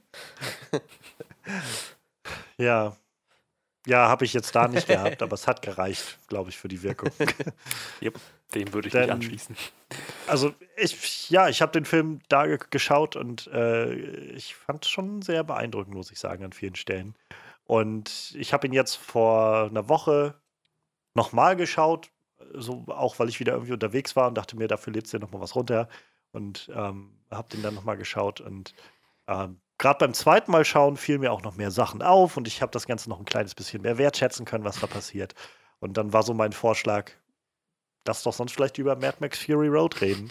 Und dann hat sich das ergeben, dass wir jetzt heute über Mad Max Fury Road Ich reden. stelle mir gerade wieder vor, Johannes sitzt so in der letzten Reihe im Bus, guckt den Film und irgendwann so, für Valhalla! Das ist so voll die Stimme am Abgehen. Witness me! Und guckt noch auf den Film, oh wow, fuck, oh nein. Und dann so, ja, für Valhalla! So. Oh, schön. Nee, habe ich leider nicht gemacht. Vielleicht das nächste Mal. Aber wir wollten immer, zu der Zeit, wo der Film rauskam, ich glaube 2013, wenn ich mich nicht irre. 15, ja. 2015 Ähm, kam der Film raus. wollten wir, da gab es auch für Conventions ganz viele von den Warboys, ne? Und wir wollten uns immer, es gibt für Torten so Silberspray, so essbares, ne, wo du so Torten mit Silber anmalen kannst. Wir wollten das eigentlich immer mitnehmen und immer den Leuten damit direkt ins Gesicht sprühen, wenn, die, wenn du irgendwo so einen Warboy siehst. So. ist ja direkt, Witness me! oh, das wäre so witzig gewesen. Ja, ich weiß nicht, Manuel, willst du sonst mal erzählen, wie deine, dein, dein Bezug ist zu dem Film? Ähm, es begab sich aber zu der Zeit, als ich noch jung war, 2015. ähm, ja, keine Ahnung, ich habe alle Mad Max-Teile irgendwie gesehen an einem Abend, wie ich auf Lehrgang war. Ähm, das war so eine, so eine 8000 Einwohner-Stadt oder so. Ich bin kurz einkaufen gegangen, habe mir eine Tüte Chips gekauft und hatte mir irgendwie, weil ich wusste, dass ich auf den Lehrgang fahre, so, so eine Woche vorher sonntags auf dem Flohmarkt die Mad Max Trilogie gekauft, Uncut. Und damals war, glaube ich, der erste, meine ich, noch indiziert. Ähm, hab mir dann die Uncut-Box gekauft, hab meinen Laptop mitgenommen auf den Lehrgang, hab mich hingesetzt und hab an einem Abend alle drei Mad Max-Filme durchgeknallt. So. Ich wollte eigentlich nur eingucken, und weil der Lehrgang ging halt auch drei Tage, dass ich dann jeden Tag eingucken kann. Und ich habe die direkt so alle weggezogen. Ähm, ich weiß nicht, wann das war, 2012 vielleicht oder so. Und ähm, ja, ich finde die halt alle ziemlich gut, ziemlich unterhaltsam. Der letzte ist dann natürlich so, würde ich sagen, mit der beste, weil, weil da einfach so abgefahren viel passiert. Äh, und das halt auch schon diesen Endzeit-Vibe hat. Ne? Also ich sag mal, der, der erste, der geht halt noch, da geht den Leuten eigentlich eher nur der Sprit aus. Der zweite ist halt ein ziemlicher Road-Movie. Und der dritte war halt so, ja, das, was heu heute die Leute, wenn die irgendwie Mad Max hören, so denken, ne? Irgendwie, die haben diese Donnerkuppel im Kopf und diese Käfigkämpfe, äh, zwei gehen rein, einer kommt raus. So, so das ist halt dieser Mad Max-Stil. Und ich glaube, das prägt auch diese ganzen Endzeit-Events, die wir jetzt so haben, wie das Wasteland Weekend, was, glaube ich, letzte oder vorletzte Woche war in Amerika. Das ist, glaube ich, so die größte Endzeit-Lab-Veranstaltung, die es so gibt. Und ich sag mal, die sind halt alle in diesem Stil von diesem dritten Mad Max-Teil. Und dann kam halt irgendwann so die Ankündigung, dass halt noch ein vierter kommt. Und dann kam die Ankündigung, dass Tom Hardy die Hauptrolle spielt. Und da hatte ich schon richtig Bock drauf. So, das war gerade so. Da habe ich so ein paar Tom Hardy-Filme gesehen und fand den Schauspieler halt echt gut. Also sehr sympathischer Typ irgendwie. Und äh, ja, gut, ich meine, Mel Gibson war ja zu der Zeit auch nicht mehr der Jüngste, so. Dann machte das schon irgendwie Sinn. Ähm, ja, dann kamen die ersten Trailer raus, die waren halt schon alle total abgefahren und dann sind wir halt ins Kino gefahren. Das Größte, was wir hatten, haben das auch im dicksten Saal den Film gesehen und du kommst halt nach den zwei Stunden da raus und brauchst halt gefühlt erstmal zwei Tage, bis du wieder runtergekommen bist. du hast so gefühlt so einen Ruhepuls von 200, nicht durchweg so, wenn du zum Film kommst. Alles hat zwei Stunden auf dich eingedröhnt und du wirst so in den Sitz gepresst und starrst einfach nur so auf die Leinwand. Und also ich glaube, seitdem habe ich, boah, also zwischen 15 und 20 Mal habe ich den Film gesehen, locker. also so stellenweise so locker einmal die Woche halt, ne? Also ich konnte mir den halt immer wieder reinziehen. Ich habe ich hab hier eine ziemlich gute Anlage gehabt zu der Zeit, ein schönes 5.1-System, das war perfekt eingemessen auf meine Sitzposition so und also stellenweise, wenn du den Film guckst, vibrieren dir auch schon mal DVDs aus dem Regal, so, wenn, wenn der Subwoofer gut aufgedreht ist und so. Also ähm, ich hatte schon viel Spaß mit dem Film. So, ich habe mir dann auch irgendwann den Comic noch gegönnt, weil ich, äh, weil das noch ein bisschen Vorgeschichte erzählt hat und so. Und äh, ja, ich, ich, ich liebe diesen Film und ich liebe diesen Film, weil der halt so komplett auf alles scheißt, was eigentlich zu der Zeit oder was immer noch so ein Hollywood-Trend ist. Keine wenig tiefsinnige Dialoge. Tom Hardy grunzt den halben Film gefühlt nur rum. Der Film ist einfach gefühlt nur grau. Die Story ist eigentlich relativ nebensächlich so, aber der, der Film ist einfach geil. Der knallt halt wie Sau und ich meine, der hat ja auch so krass bei den Oscars abgeräumt. Ähm, Ich meine, das spricht alles für sich. Ne? Und äh, ja, schön, dass ihr den Film jetzt auch gesehen habt. Wie fandet ihr denn euer Mad Max-Erlebnis? Ja, Freddy, wie sah es denn bei dir aus? Ähm, nachdem ich äh, ebenfalls wie Johannes im Laufe des Podcasts so viel Gutes über diesen Film gehört habe ähm, und die Idee aufkam, dass wir den doch vielleicht diese Woche unter die Classic-Lupe nehmen könnten, dachte ich, das ist, das ist eigentlich vielleicht, das ist ein guter Moment, um, ja, um, um mal die Gelegenheit zu nutzen, den zu schauen. Nach allem, was ich gehört habe, ist der sehr gut und äh, ich kann mir nicht vorstellen, dass Manuel uns das noch länger verzeihen würde, wenn wir den nicht schauen. wenn nicht alle im Podcast den kennen. jedes Mal, wenn Also der ja. zur Sprache kommt, nur noch geschrien im Podcast. Guck mal schneller! Zumal ich wusste, dass Johannes den zu dem Zeitpunkt schon gesehen hatte und ich wollte nicht der Einzige im Podcast sein, der den noch nicht gesehen hat. Und dachte ich, gut, okay, mal, mal schauen, ob was dran ist an, an all den Sachen, die Manuel erzählt. Ähm, alles, was ich wusste von dem Film, ist, dass er wohl ziemlich abgedreht sein soll und äh, das wusste ich aus Trailern, Bildern, so einzelnen Ausschnitten, die ich hier und da mal aufgeschnappt habe. Ähm, ich hatte mich also hauptsächlich auf was richtig Weirdes und Verrücktes eingestellt und genau das habe ich auch bekommen. Ähm, was jetzt die Qualität der, der Story oder ähm, der Charaktere oder dem Pacing angeht, darauf kommen wir nachher noch zu sprechen. ähm, Im Großen und Ganzen war es aber auf jeden Fall ein unterhaltsamer Film. Ja, dann lasst uns doch mal so ein bisschen anfangen, das Ganze zu sezieren und so ein bisschen zu schauen, was das Ganze denn gegebenenfalls Klassiker würdig macht oder was dem Ganzen vielleicht im Weg stehen könnte. Ähm, wie immer würde ich sagen, fangen wir mal an mit den Sachen, die gut funktionieren. Und in diesem Fall halt wahrscheinlich eher für den Klassiker sprechen. Und ich finde, also ich, ich würde mal anfangen mit der Sache, so Manuel hat das vorhin schon so ein bisschen äh, oder eben gerade so ein bisschen angedeutet, so dieses, der Film macht halt viele Sachen, die nicht so häufig gemacht werden in den letzten Jahren. Und ich finde, gerade an dieser, ja, High-Oktan Art und Weise einfach Action und, und wirklich, also Aktion in dem Sinne, wirklich die Story erzählen zu lassen. Äh, ich finde das schon echt beeindruckend. Und gerade beim zweiten Mal schauen, jetzt fiel mir dann doch sehr, sehr stark auf, wie, wie viel diese Story einfach funktioniert, nur dadurch, dass Leute halt handeln. So dieses ganz simple Prinzip, was man eigentlich immer hört: Show, don't tell. So, in einem, es ist nun mal ein Film und es gibt, sicher gibt es Dinge, die man, die man durch Exposition auch aufklären muss. Aber George Miller hat es halt geschafft, hier einen Film zu machen, der fast in allen Elementen funktioniert, ohne dass man halt darüber reden muss, sondern einfach nur, du siehst einfach, wie Leute handeln, du siehst Leute, wa- warum Leute handeln, wie sie handeln.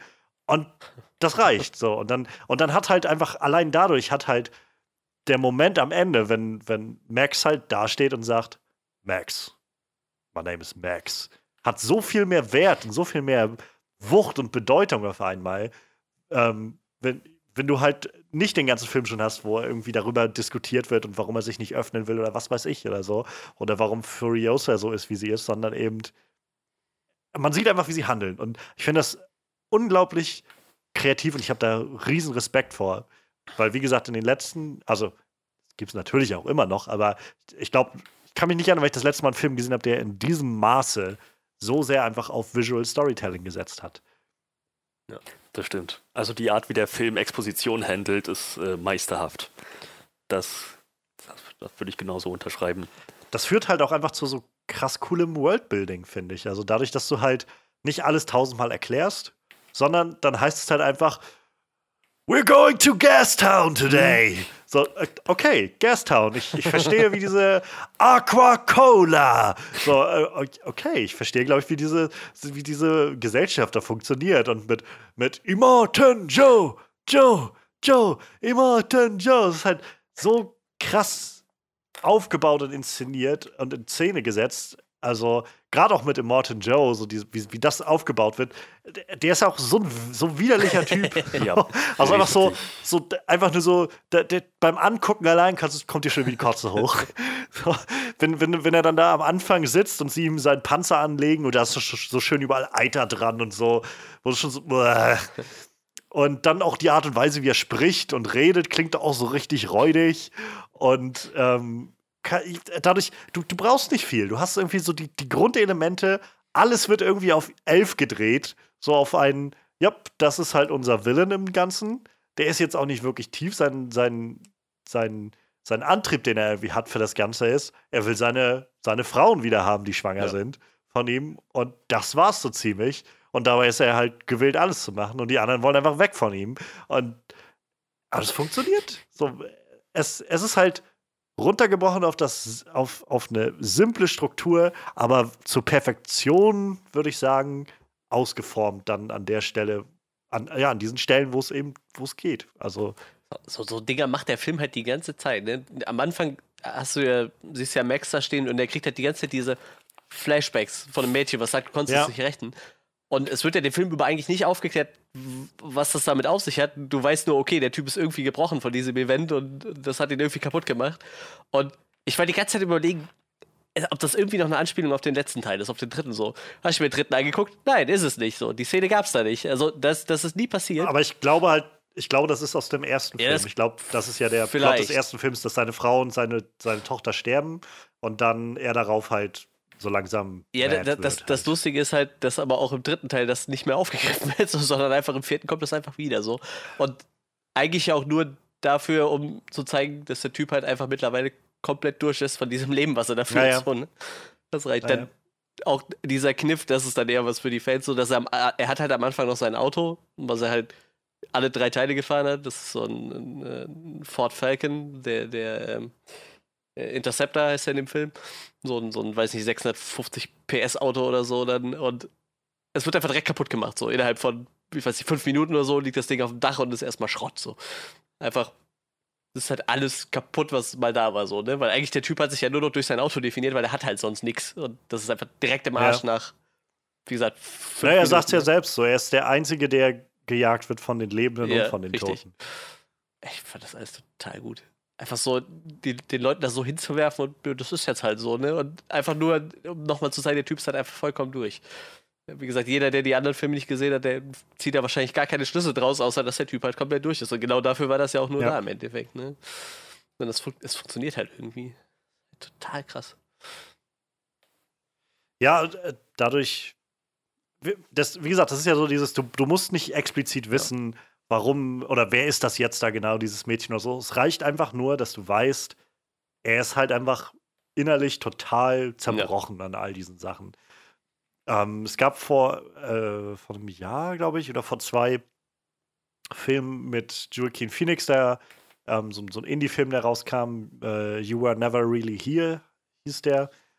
Ähm, ich glaube, in Deutschland unter, hieß der dann A Beautiful Day oder so. Und ich habe mir den vor, ich habe den jetzt schon zweimal gesehen in den letzten, im letzten Monat, ähm, weil der so, also ich, ich musste den zweimal gucken, bis ich so wirklich, also nach dem ersten Mal habe ich so gedacht, ich, ich habe verstanden, was passiert ist, aber ich muss es einfach nochmal gucken, um das so wirklich aufzutanken und so wirklich zu, zu durchsieben irgendwie. Und ähm, da ist halt auch ganz viel. Du siehst so Flashbacks und so kurze Momente, die ihm irgendwie einschießen. Es wird nie erklärt, was das ist. Du kriegst halt einfach nur mit, das ist was, was ihn belastet und das ist was, was ihn, was, was ihn halt antreibt oder kaputt macht Ja. oder sowas.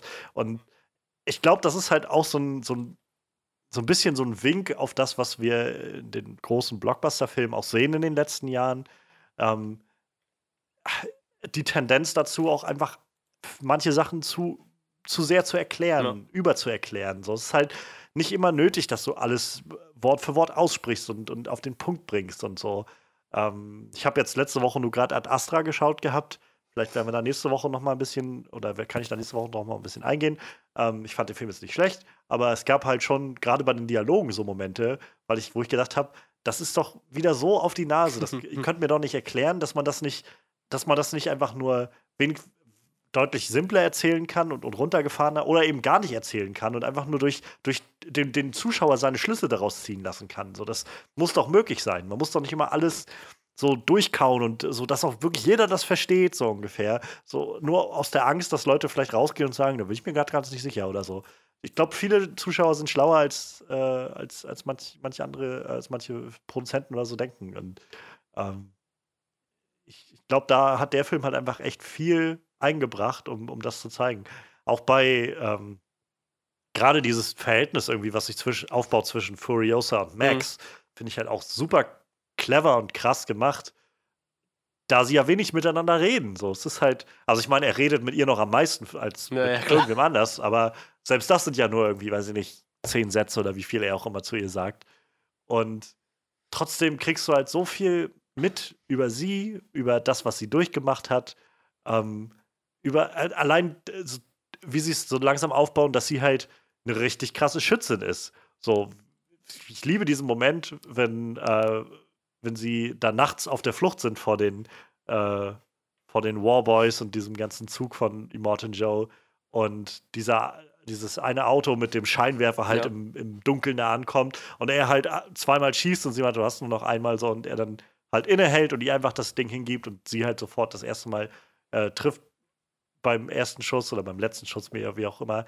Ähm, einfach nur, weil es über den Film schon dahin aufgebaut wurde und immer gezeigt wurde, wie, wie super präzise sie ist, sobald sie so eine Waffe in die Hand nimmt und mhm, schießt. Ja. Und es gab halt auch so, ich glaube, so einen Knackpunkt-Szene in ihrer Beziehung. Das war, glaube ich, die, wo sie dann aussteigen musste, um mit den, mit den Bikefahrern zu verhandeln und dann zu ihm gesagt hat, so, hier, ich möchte, dass du fährst und ihm dann quasi den Startcode gibt. Ich glaube, das war so dann der Knackpunkt. Das war so das Einzige, was, wo man dann halt dran ablesen konnte, dass es langsam bergauf geht bei denen halt. Ne? Aber es hat halt gereicht so. Man hat es halt gemerkt und es hat halt funktioniert. Ne? Ja, sie waren da zu Anfang so ein bisschen aufeinander ja. angewiesen und haben dann danach, er war ja dann auch äh, derjenige, der dann irgendwie sich um das Auto gekümmert hatte, um irgendwas, als ja. da was, glaube ich, kaputt war oder so. Genau. Und äh, dann halt so nach und nach sie irgendwie klar wurde, dass sie halt alle nur auf der Flucht sind vor, vor Joe und seinen Leuten da. Und ähm, ja, ich finde, also um vielleicht das auch anzureißen, ich finde den Cast auch einfach, also gerade diese Hauptcharaktere ja. sind so grandios gecastet. So Tom Hardy ist halt Wahnsinn, obwohl er halt nur, äh, äh, macht in vielen Stellen. Und äh, halt Charlize Theron finde ich auch großartig in der Rolle. Ich mag auch äh, Nicholas Hoult total gerne als, als Nax. Auch, ja. Auch cooler, echt cooler Charakter. Holy shit, das war Charlize Theron. Ach du Kacke, das ja. ist mit, ja, das geht mir jetzt erst auf. ja, also in Wirklichkeit hat die zwei Arme. Vielleicht lag es da dran. Das, die war echt nicht. Wow, ich habe ich hab die nicht wiedererkannt. Der Immortan Joe-Darsteller hat übrigens auch schon im ersten Teil mitgespielt. Und da hat er mal einen anderen Charakter gespielt. Aber ähm, ja, das ist so die vielleicht die einzige Komponente. ja, ähm. Ja, ja also ähm, wo Niklas Holt auch gerade angesprochen hast, ich. Den habe ich erkannt, aber ich war mir nicht ganz sicher. ich bin, ich, ich habe das gehabt, als ich letztes, Anfang des Jahres jetzt äh, The Favorite geguckt hatte im Kino. Ja, das war ja auch mal so, so ein Oscar-Anwärter, Kunstfilm. Und da hat er halt so einen, so einen Adligen äh, in Britannien irgendwie gespielt, der so im, im weiß ich nicht, aus dem 17., 18. Jahrhundert oder sowas.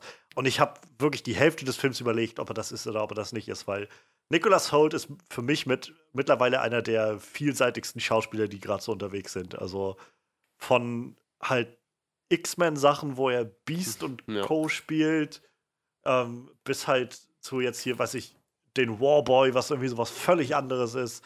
Oder halt ähm, Indie- und, und Kunstfilme oder ähm, hier Dead Buddies, glaube ich, war so ein, so ein äh, Teenie Young Adult Film, den er gemacht hat. Und äh, der Mann kann halt irgendwie echt alles. Und ähm, gerade nachdem ich jetzt auch Mad Max dieses Jahr gesehen habe, habe ich nur umso mehr das Gefühl, ich bin super gespannt, wo es hingeht, was der noch so machen wird. Ich glaube, er war ja auch in der engeren Auswahl für den neuen Batman, also jetzt, Ja. wo Robert Pattinson die Rolle dann bekommen hat.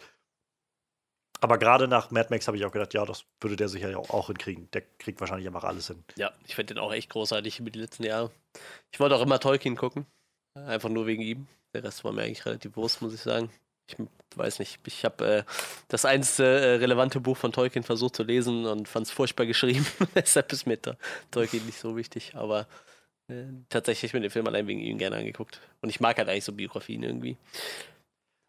Tja, Und davon ab, also der, der Warboy, den er spielt, ähm, Nax. Nax, der, der hat ja auch eine ziemlich nette Arc Ja. in dem ganzen Ja. Ding. So von, von Anfang an, wo er irgendwie noch halt so, naja, er will jetzt glorreich im, im Kampf sterben an diesem Tag und so. Alle Und, aufsteigen. ähm, so ein, und so nach und nach irgendwie realisiert, wie, ja, wie hinters Licht geführt die eigentlich- alle sind.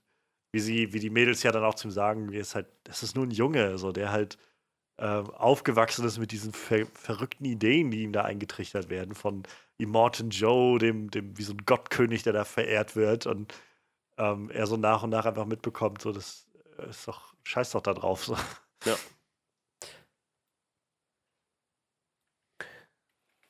Freddy, wie sieht's bei dir aus? Was, was hat dich noch so begeistert an dem Film?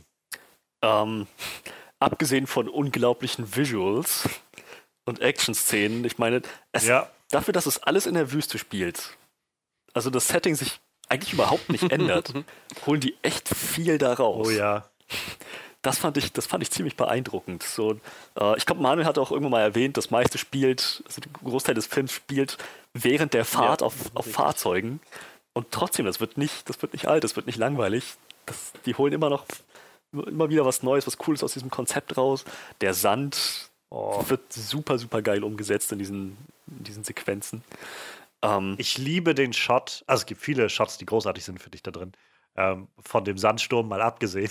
ja, ähm, Alter.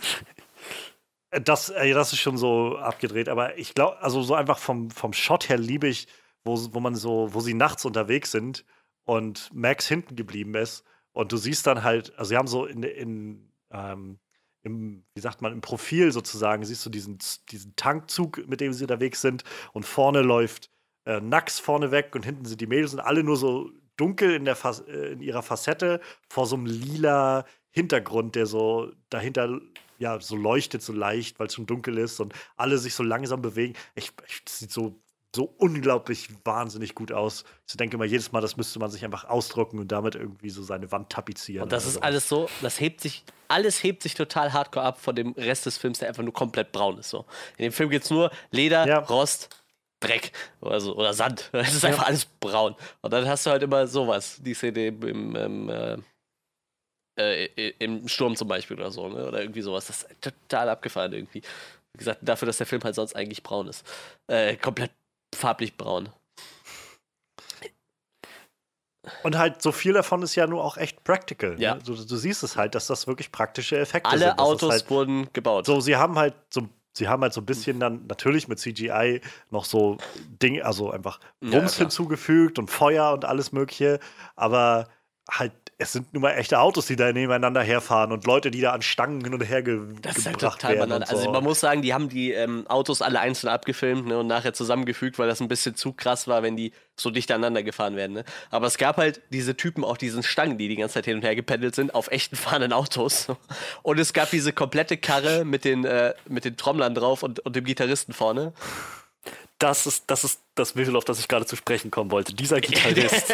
es, ich glaube, es gibt keine bessere Blende aus Worldbuilding und ähm, nonverbalem, nonverbaler Exposition und so einem richtig geilen Visual einfach. Der Ja. Gitarrist mit seiner flammenden E-Gitarre. die sie auch gebaut haben und die funktioniert hat. Und der Typ hat dann wohl einfach die ganze Zeit gespielt, auch wenn er gar nicht gedreht hat, so. Weil A konnte der eh nicht sehen, der wusste nicht, wann er spielen musste. Und ähm, die Gitarre war halt so unglaublich schwer, das, das Hochheben war halt super anstrengend und die Seile haben die dann aber so in Position gehalten und er hat halt keinen Bock, die mal anzulegen, hatte die halt die ganze Zeit in der Hand und äh, George Miller meinte dann so, ja, der hat dann stellenweise einfach stundenlang da gesessen und irgendwas auf der Gitarre gespielt, so. Weil, wie gesagt, er wollte, konnte halt nicht aus der Maske raus. Er hatte die Gitarre sowieso die ganze Zeit in der Hand und so war die ganze Zeit irgendwas am Spielen. Ne? Solange er nicht versehentlich äh, den Flammenwerfer anmacht, während irgendwie alle dabei sind. Das ist so richtig. Äh, Ja, aber das, das ist schon ziemlich geil. Also dieser erste Moment, wo man das so richtig sieht, wo sie dann, wo dieser ganze Konvoi irgendwie von Immortan Joe losfährt und es ist auch einfach vom Sounddesign. Ich glaube, Ja. für Sounddesign wird der wahrscheinlich auch den Ja, Oscar auch, gewonnen ja. haben, der Film. So, so generell, der hat halt sowieso richtig geiles Sounddesign. Aber so dieser Moment, wie, die Kamera so von hinten an diesen Truck rankommt und die ganzen Trommler da drauf sitzen und so langsam rumschwenkt und dann siehst du halt einfach mal diesen Gitarristen auf der anderen Seite, der dann so jetzt mal mit seinem Flammenwerfer da rausfällt. Also. Und selbst das bringt der ja dann zum Schluss des Films nochmal wieder. So dass er halt bis zu dem Moment, wo dann äh, Max irgendwie bei ihm da landet und irgendwie sich dann in dieses Seil mit Ja, reinhängt ja. und sowas. Und ah, es ist halt einfach, es ist halt einfach unglaublich Und beim, kreativ. beim Crash von der Karre halt siehst du Wahnsinn. dann nochmal die Gitarre, wie sie so einmal Ja. durch die Kamera fliegt und wieder zurück. Richtig gut.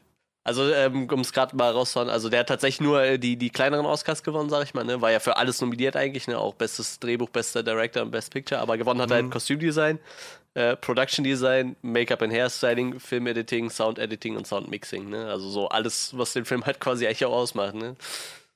Die Optik, äh, der Sound. Definitiv. Also unabhängig jetzt mal vom Soundtrack, der auch schon richtig. Ja. Also ich finde Ich den Soundtrack sagen, grandios. Junkie XL, Ähm, großartiger Typ. ja. D- Einfach die Soundeffekte, wie sie eingesetzt sind, finde ich, haben so viel Effekt in diesem Film. So der, die, die, du, du spürst das halt einfach so, wie sie es einsetzen. Du spürst diese Welt dadurch so sehr. Und keine Ahnung, selbst damit schaffen sie es dann richtig cooles Storytelling zu betreiben.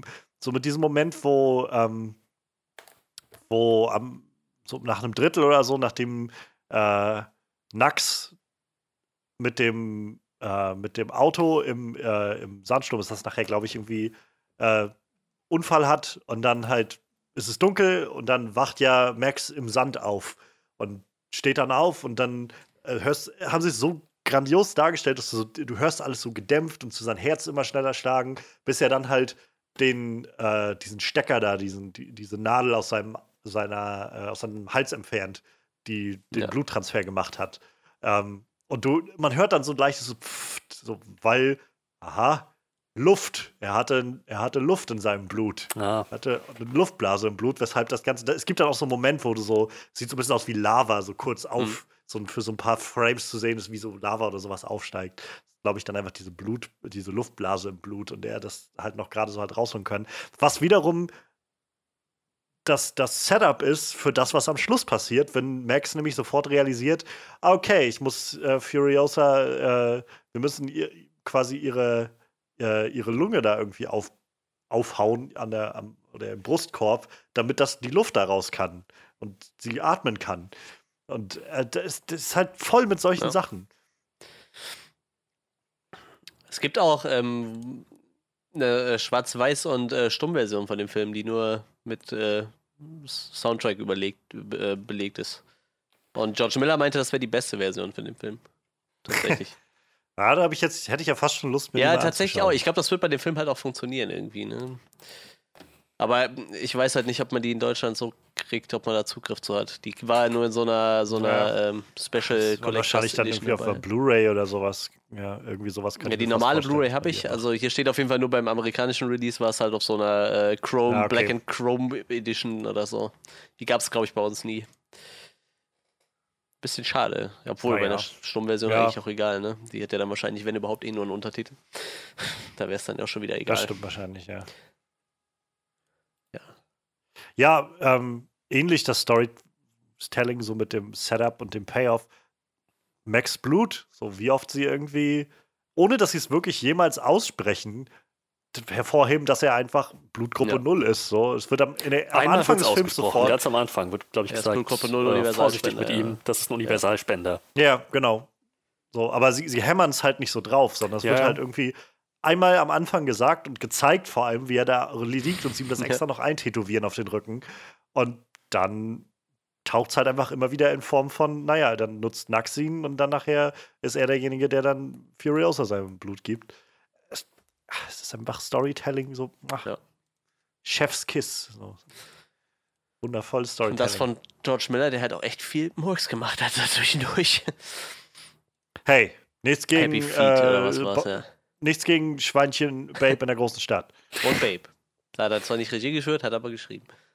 Tatsächlich als Kind fand ich die halt gut. Ich weiß nicht, wie gut die gealtert sind, aber ähm, er hat halt auch Happy Feet gemacht. Die waren halt irgendwie sehr merkwürdig so und äh, ich weiß nicht. Aber wie gesagt, äh, mit Mad Max hat er vielleicht auch.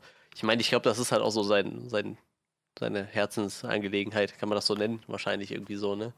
Also er hat ja schon, immer noch drei Filme in der Hinterhand, sagt er, und äh, hat jetzt auch noch mal im Juli irgendwo in einem Interview gesagt, dass er, dass es für ihn immer noch nicht vom Tisch ist, aber sie halt immer noch die Sache mit, mit Warner klären müssten halt, ne? Und äh, aber wie gesagt, er hat halt noch zwei Skripte fertig und hat den Fur die Story für Furiosa noch fertig. Furiosa. Gott, was ein schwerer Name. Ich meine, mich sogar zu erinnern, mal gelesen zu haben, dass ähm, Tom Hardy und Charlize Theron gar nicht gut Nee, klargekommen nee, nee, sind am die Set haben, konnten, des stimmt. Films. Die haben wohl richtig, richtig übel Ausfall miteinander gehabt. Ich glaube, deshalb ähm, war ja, also ich glaube, kurz nachdem der Film rauskam, hieß es ja schon, ähm, es wird einen gesonderten Furio Furiosa-Film geben. Ich denke mal, vermutlich direkt aus, aus dem Grund halt. Also, dass die vielleicht dann ihren eigenen Film kriegt und Mad Max quasi in die, äh, Mad äh, Max dann in die andere Richtung abhaut, sag ich mal. So, so nach dem Motto, ne? Ich meine, sie Ja. haben ja jetzt auch noch genug ähm, Orte irgendwie angeteasert, in denen man irgendwas spielen lassen kann. Ich glaube, die müssen sich nicht zwangsläufig in die Quere kommen, die zwei. Naja. Ja, das ist halt auch so witzig zu, ähm, zu sehen, wie diese unterschiedlichen Wasteland-Banden da so Ja. drauf sind. Also du hast dann irgendwie so diese Leute, die da, äh, Typen, die da irgendwie mit ihren, ähm, was sind das? So wie ein bisschen wie so Rallye-Cars irgendwie mit so lauter Spikes und, und Speeren und so dran. Ähm, und dann nachher irgendwie diese Motorradleute und die irgendwie einfach mal über, über die, die Hügel da, über die Dünen springen und die Ladies, die da unterwegs Ja. sind und es ist halt, es ist, wie gesagt, es ist einfach richtig cooles Ich glaube halt, Worldbuilding. dass er auch echt drumrum, also George Miller sich sehr, sehr viel Gedanken um die, um die Welt da gemacht hat irgendwie, ne? Ähm, also Ja. ich habe, wie gesagt, diesen Prequel-Comic noch gelesen, der so ein bisschen die Vorgeschichten erzählt und ähm, da steht zum Beispiel drin, dass Furiosa eigentlich mal eine von, von seinen Brutfrauen war, die da. Ja, das Ja, schimmert da ja genau. so ein Da bisschen es durch. halt ne? Also sie gerade, wo sie halt dann, finde ich auch ziemlich grandios, dieses Ende, wie sie halt gegen, gegen ihn vorgehen, gegen äh, Immortan Joe am Ende. Überhaupt wie, wie, also wenn man so sich den Plot vor Augen führt, ist halt einfach so witzig eigentlich, dass sie einfach, es geht los und die hauen ab von A nach B und die anderen hinterher, dann hängen sie sie ab und in B stellen sie dann fest, weißt du was, wir fahren doch wieder zurück nach A. Und dann drehen sie einfach wieder um und fahren wieder den gleichen Weg zurück. Und äh, wie sie sich dann halt alle so ein bisschen aufteilen auf dem Weg zu, zu Joe da und äh, naja, Furiosa dann letztendlich bei ihm da an der Seite ist und noch irgendwie dieses, kennst du mich noch? Und ihm dann die Maske da vom, vom Gesicht reißt und das, das ist einfach so unglaublich befriedigend, das dann auch zu sehen, einfach, weil dieser Typ so widerlich ist. Überhaupt. Sie haben es geschafft, diese ganzen, diese ganzen, ich weiß nicht, ob man sie jetzt Generäle nennen will, aber diese Unterleute, die Joe da hat, diese Kommandanten oder so, die sind halt alle so widerlich. Und es ist halt so schön, irgendwie zu sehen, wie die alle so langsam ihre, äh, ja, ihr, ihr wohlverdientes Ende irgendwie finden. Also so der, der Typ, der da am Anfang ähm, im Dunkeln da mit dem Scheinwerfer sitzt und dann äh, den Max da mit in die Luft jagt und dann der Fette und so, diese ganzen Leute, wo du denkst, ja, sind einfach, einfach widerliche Typen. Und es ist gerade schön zu sehen, wie die einfach alle voll auf die Fresse kriegen. Ja, das, das ist auf jeden Fall. Ist auch ganz lustig, was, was, äh, was ich halt auch nicht wusste, bevor ich den Comic gelesen habe, ist, dass Gastown und Bullet Farm tatsächlich auch äh, schon unter der Kontrolle von dem Morton Joe sind, eigentlich. Der hat die Dinger quasi eingenommen und wieder aufgebaut. Also Gastown natürlich ist eine klassische Raffinerie, wo er seinen Sprit herkriegt und die Bullet Farm war halt eine alte Bleimine. Das fand ich alles ganz witzig. Also, sie haben sich halt in dem Comic ein bisschen Mühe gegeben, ein bisschen was von, von außenrum noch äh, dazuzufügen. Ja. Ganz, ganz nett. Wie gesagt, ich, er hat sich scheinbar viel Gedanken um das Drumherum gemacht, äh, was, was da noch so gibt. Ziemlich gut auf jeden Fall. Definitiv. Also man merkt, dass da viel, ja, viel Gedankengut Ja. drin steckt. Da hat sich jemand viel, viel Mühe gemacht. Er schreibt halt auch, also in dem Vorwort von dem Comic, ich habe den Comic eben auch nochmal gelesen, deshalb weiß ich, habe ich das gerade im Kopf, da schreibt halt einer von den, äh, von den Produktionsdesignern, der auch an dem Comic mitgewirkt hat, so, und er meinte so, er hat halt einen Anruf von George Miller bekommen, irgendwie 2000 irgendwas, Anfang der 2000 auf jeden Fall. Und ähm, da ging es wohl um einen Film mit tanzenden Pinguin. Und er dachte halt, ja, klingt halt irgendwie wie ein blöder Gag. Und, äh, hört ihr mich noch? Ja, okay, gut. Ja. War gerade ja, so still. Ja, du bist noch da. ähm, Du hast geredet, wir wollten ja nicht ins Wort fallen. und äh, er dachte ja, okay, Quatsch, aber er meinte so, ja, George Miller, George Miller ist cool und er kannte halt Mad Max und ist dann darüber geflogen und als er reinkam, hat er halt so einen fetten Schriftzug gesehen, wo halt so Mad Max Fury Road dran stand, also Anfang der 2000er schon. Ne? Und so ein bisschen Mindmap-mäßig mit ein bisschen Brainstorming. Und äh, ja, tatsächlich hat er dann nachher wirklich an Happy Feet arbeiten müssen. So. Und äh, aber tatsächlich, er hatte dann irgendwie gesagt, äh, da, da, irgendwie ging es da auch um die Finanzierung von Mad Max und das hat halt nicht funktioniert. Und da hat er halt dann schon gepitcht, dass vielleicht so ein Comic cool wäre. Und irgendwann so ein paar Jahre später hat dann äh, George Miller angerufen und gemeint, hier, wir, wir machen jetzt Mad Max und äh, ob er doch Bock hätte auf die Comics. Und das heißt, der Typ hat halt im Endeffekt so, weiß ich nicht, fast 15 Jahre an diesem Film gearbeitet, ne? An, an, an diesem vierten Teil von dieser Trilogie. Also mal Minimum, wenn nicht sogar noch länger. Und ich glaube, das tat dem Film dann auch relativ gut, dass er so viel Zeit dafür hatte. Ich meine, mittlerweile Ja. hoffe ich, dass sie sich bald mal einig werden und äh, wir vielleicht noch ein bisschen was kriegen in dem Universum. Weil der gute Mann ist halt mittlerweile auch 72, ne? Und ich weiß nicht, er hat jetzt schon gesagt, also die Dreharbeiten waren für ihn halt schon echt anstrengend, weil 74 ist er sogar. Äh, die Dreharbeiten waren für ihn halt sehr anstrengend, weil die halt stellenweise echt äh, so tagelang in der Wüste unterwegs waren zum Drehen. Und er Naja. sagt, das ist halt nicht ohne, wenn du dann schon irgendwie um die 70 bist, so. Deshalb hoffe ich mal, dass er irgendwann, äh, dass, dass irgendwann die sich noch äh, einig werden und er noch was mit diesem Mad Max-Franchise machen kann. Ich, äh, Mad Max. Ich hoffe, dass sie nicht warten, bis er quasi irgendwann nicht mehr ist und dann anfangen, damit irgendwas weiterzumachen, ohne dass er seine Finger im Spiel hat. Das wäre irgendwie sehr traurig. Hm. Ja, definitiv. Also ich meine, aber so oder so haben wir halt hier einen richtig krassen Ja. Film bekommen. Wo viele sich wahrscheinlich erstmal ähm, über die nächsten Jahre was abgucken können und daran lernen werden, wie man, wie man Action-Szenen dreht und, und aufbaut. Und also ich finde es halt immer krass, so wie viel man auch bei Action-Szenen, also ähm, Freddy hat es vorhin schon so gesagt, so dieses, dass sie sich nicht zu sehr wiederholen irgendwie, obwohl es eigentlich immer wieder auf ein ähnliches Konzept hinausläuft. Es ist halt, glaube ich, sehr schwer, eine Action-Szene wirklich so zu machen, dass du das Gefühl hast, gerade in einem Film, der voll ist mit, mit Action-Szenen, ähm, das Ganze funktioniert, das Ganze hat einen, hat einen Aufbau, hat einen, ge- läuft auf irgendwas hin und jede Szene ist irgendwie einzigartig und nicht, dass du das Gefühl hast von, ja, ich sehe einfach dieselbe Szene immer wieder und immer wieder, so, sondern das muss ja alles irgendwie in sich auch eine, eine Spannung haben und, und irgendwo rauf hin, hinzulaufen. Und das, wie gesagt, macht dieser Film einfach sehr, sehr mit, also mit Bravour, so so ziemlich jeder Szene, die er hat, in jeder Action-Szene. Ja. Ich überlege gerade, ob mir noch was einfällt. Den Soundtrack, Atmosphäre, also hat mir die Schauspieler schon positiv hervorgehoben? Ja. Also füge gerne noch was hinzu. Also, wenn dir irgendwie was nochmal konkret einschießt, so, ich ähm, finde immer, wie gesagt, ich finde gerade das Trio irgendwie um Tom Hardy, Charlize Theron und Nicholas Hoult sehr gut. Ähm, und ich finde, alle von denen haben halt so diese Momente, die, die einfach super funktionieren, so, weil die auch einfach, scheinbar auch wenn sie sich nicht leiden konnten, jedenfalls Tom Hardy und Charlize Theron, trotzdem haben die ziemlich gute Chemie, finde ich, in diesem Film.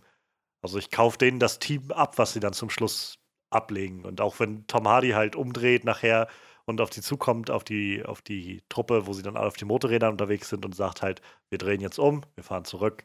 Und so, was, was glaubst du, was es da gibt? Irgendwie Redemption. So, dieses, so, es funktioniert. So, die, es sind halt einfach sehr, sehr, sehr, sehr runtergebrochene Dialoge, die so auf das, das, das hinlaufen, was es sein soll. Und das funktioniert einfach. Einfach weil diese Leute auch so runtergebrochen sind. So, one person uh, broke down to a single instinct survive.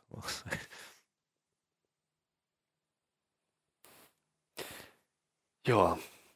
Nee, ich glaube, glaube ich wäre dann durch. Na dann lasst uns doch mal schauen, ob es vielleicht Sachen gibt, die euch und uns vielleicht nicht so gemundet haben bei diesem Film. Ähm, bei mir gibt es da gar nicht viel, muss ich sagen. Ich glaube, das Einzige, was ich so wirklich anmerken kann, ähm, also was ich wirklich merke und was ich auch beim zweiten Mal schauen gemerkt habe, ich finde, die Damen, die für die, ähm, für die Bräute da von Immortan Joe ge äh, gecastet wurden, jedenfalls einige nicht sehr überzeugend. Gerade vor allem die, ähm, äh, ich glaube, Rosie Huntington Hm, Whitley ja, ist das, die die Splendid Engard spielt und die halt hochschwanger ist und ähm, die überzeugt mich halt überhaupt nicht. ähm, und es ist, nach, ist noch so ein anderes Mädel. Ich weiß nicht genau, wie die heißt oder wie, äh, die Abby Lee spielt, die äh, The Dag heißt, heißt der Charakter. Ähm, die halt vor allem immer sehr, also sehr viele so, ich weiß nicht, sie hat ganz oft, dass sie irgendwie Leute beleidigt oder sowas. Und das hat für mich so überhaupt nicht gezogen. es gab dann auch irgendwie diesen Moment, wo sie ähm, im Auto sitzt und halt äh, wie Morton Joe mit seinem Auto so langsam nebenan zieht und dann guckt sie ihn irgendwie an und sagt irgendwie so, Schlängel Ja, oder ja, sowas. ja. Und äh, fahren dann weiter. Und ich finde, also es war, das ist die Moment, wo ich gemerkt habe, für mich funktionieren einfach diese Schauspieler nicht. Das wirkt eher, als ob man Ja, Models das, das ist auch, glaube ich, so. Also es sind ganz viele dabei. Ich habe gerade mal Ähm, durchgeguckt, die alle Model dabei. Zoe Kravitz ist halt eine recht Richtig, gute und die haben sie aber fast aber überhaupt, ja, die haben sie halt fast nicht viel. eingesetzt. Das habe ich mir auch gedacht. Die stand immer nur rum und hatte Nippelwetter. Ich muss es leider so sagen, so war es halt. Und das nur bei ihr, warum auch immer. Ähm, ja, aber tatsächlich, die hat einfach gar nichts gesagt. Und ich dachte mir so, eigentlich ist sie, also ich habe die auf jeden Fall relativ gut in Erinnerung als Schauspieler so, aber die steht Ja. halt eigentlich da rum und ich glaube, hat zwei Sätze Text oder so, ne? Und der Rest sind halt wirklich, wenn du guckst, durch die Bank weg alles. Also, wenn bei Wikipedia als erster Eintrag Model steht, dann kann man davon ausgehen, dass der Hauptjob ist und nicht, äh, nicht das Schauspieler, ne? Model, Model, Model. Also ich, ich lasse mich halt auch gerne vom Gegenteil beweisen. So Gal Ja. Gadot hat mir sehr gut gezeigt, dass sie halt auch definitiv Talent zum Ich glaube, Schauspiel hat. Cara Wonder Woman. heißt sie so? Die mit den Augenbrauen? Ja, Ja, ich glaube, die aber weiß ich nicht. da habe ich jetzt Ja, noch nicht so die, die Offenbarung ja, gehabt bei stimmt. der, aber ähm, keine Ahnung, also ich, ich will auch niemandem seinen Job nehmen, wenn die das, die werden schon aus dem Grund gecastet worden sein. Aber gerade bei so einem Cast, wo ich so merke, Tom Hardy, Charlize Theron äh, und Nicholas Holt, die so das anführen, die meilenweit an denen vorbeispielen. So, da fällt es mir dann doch auf.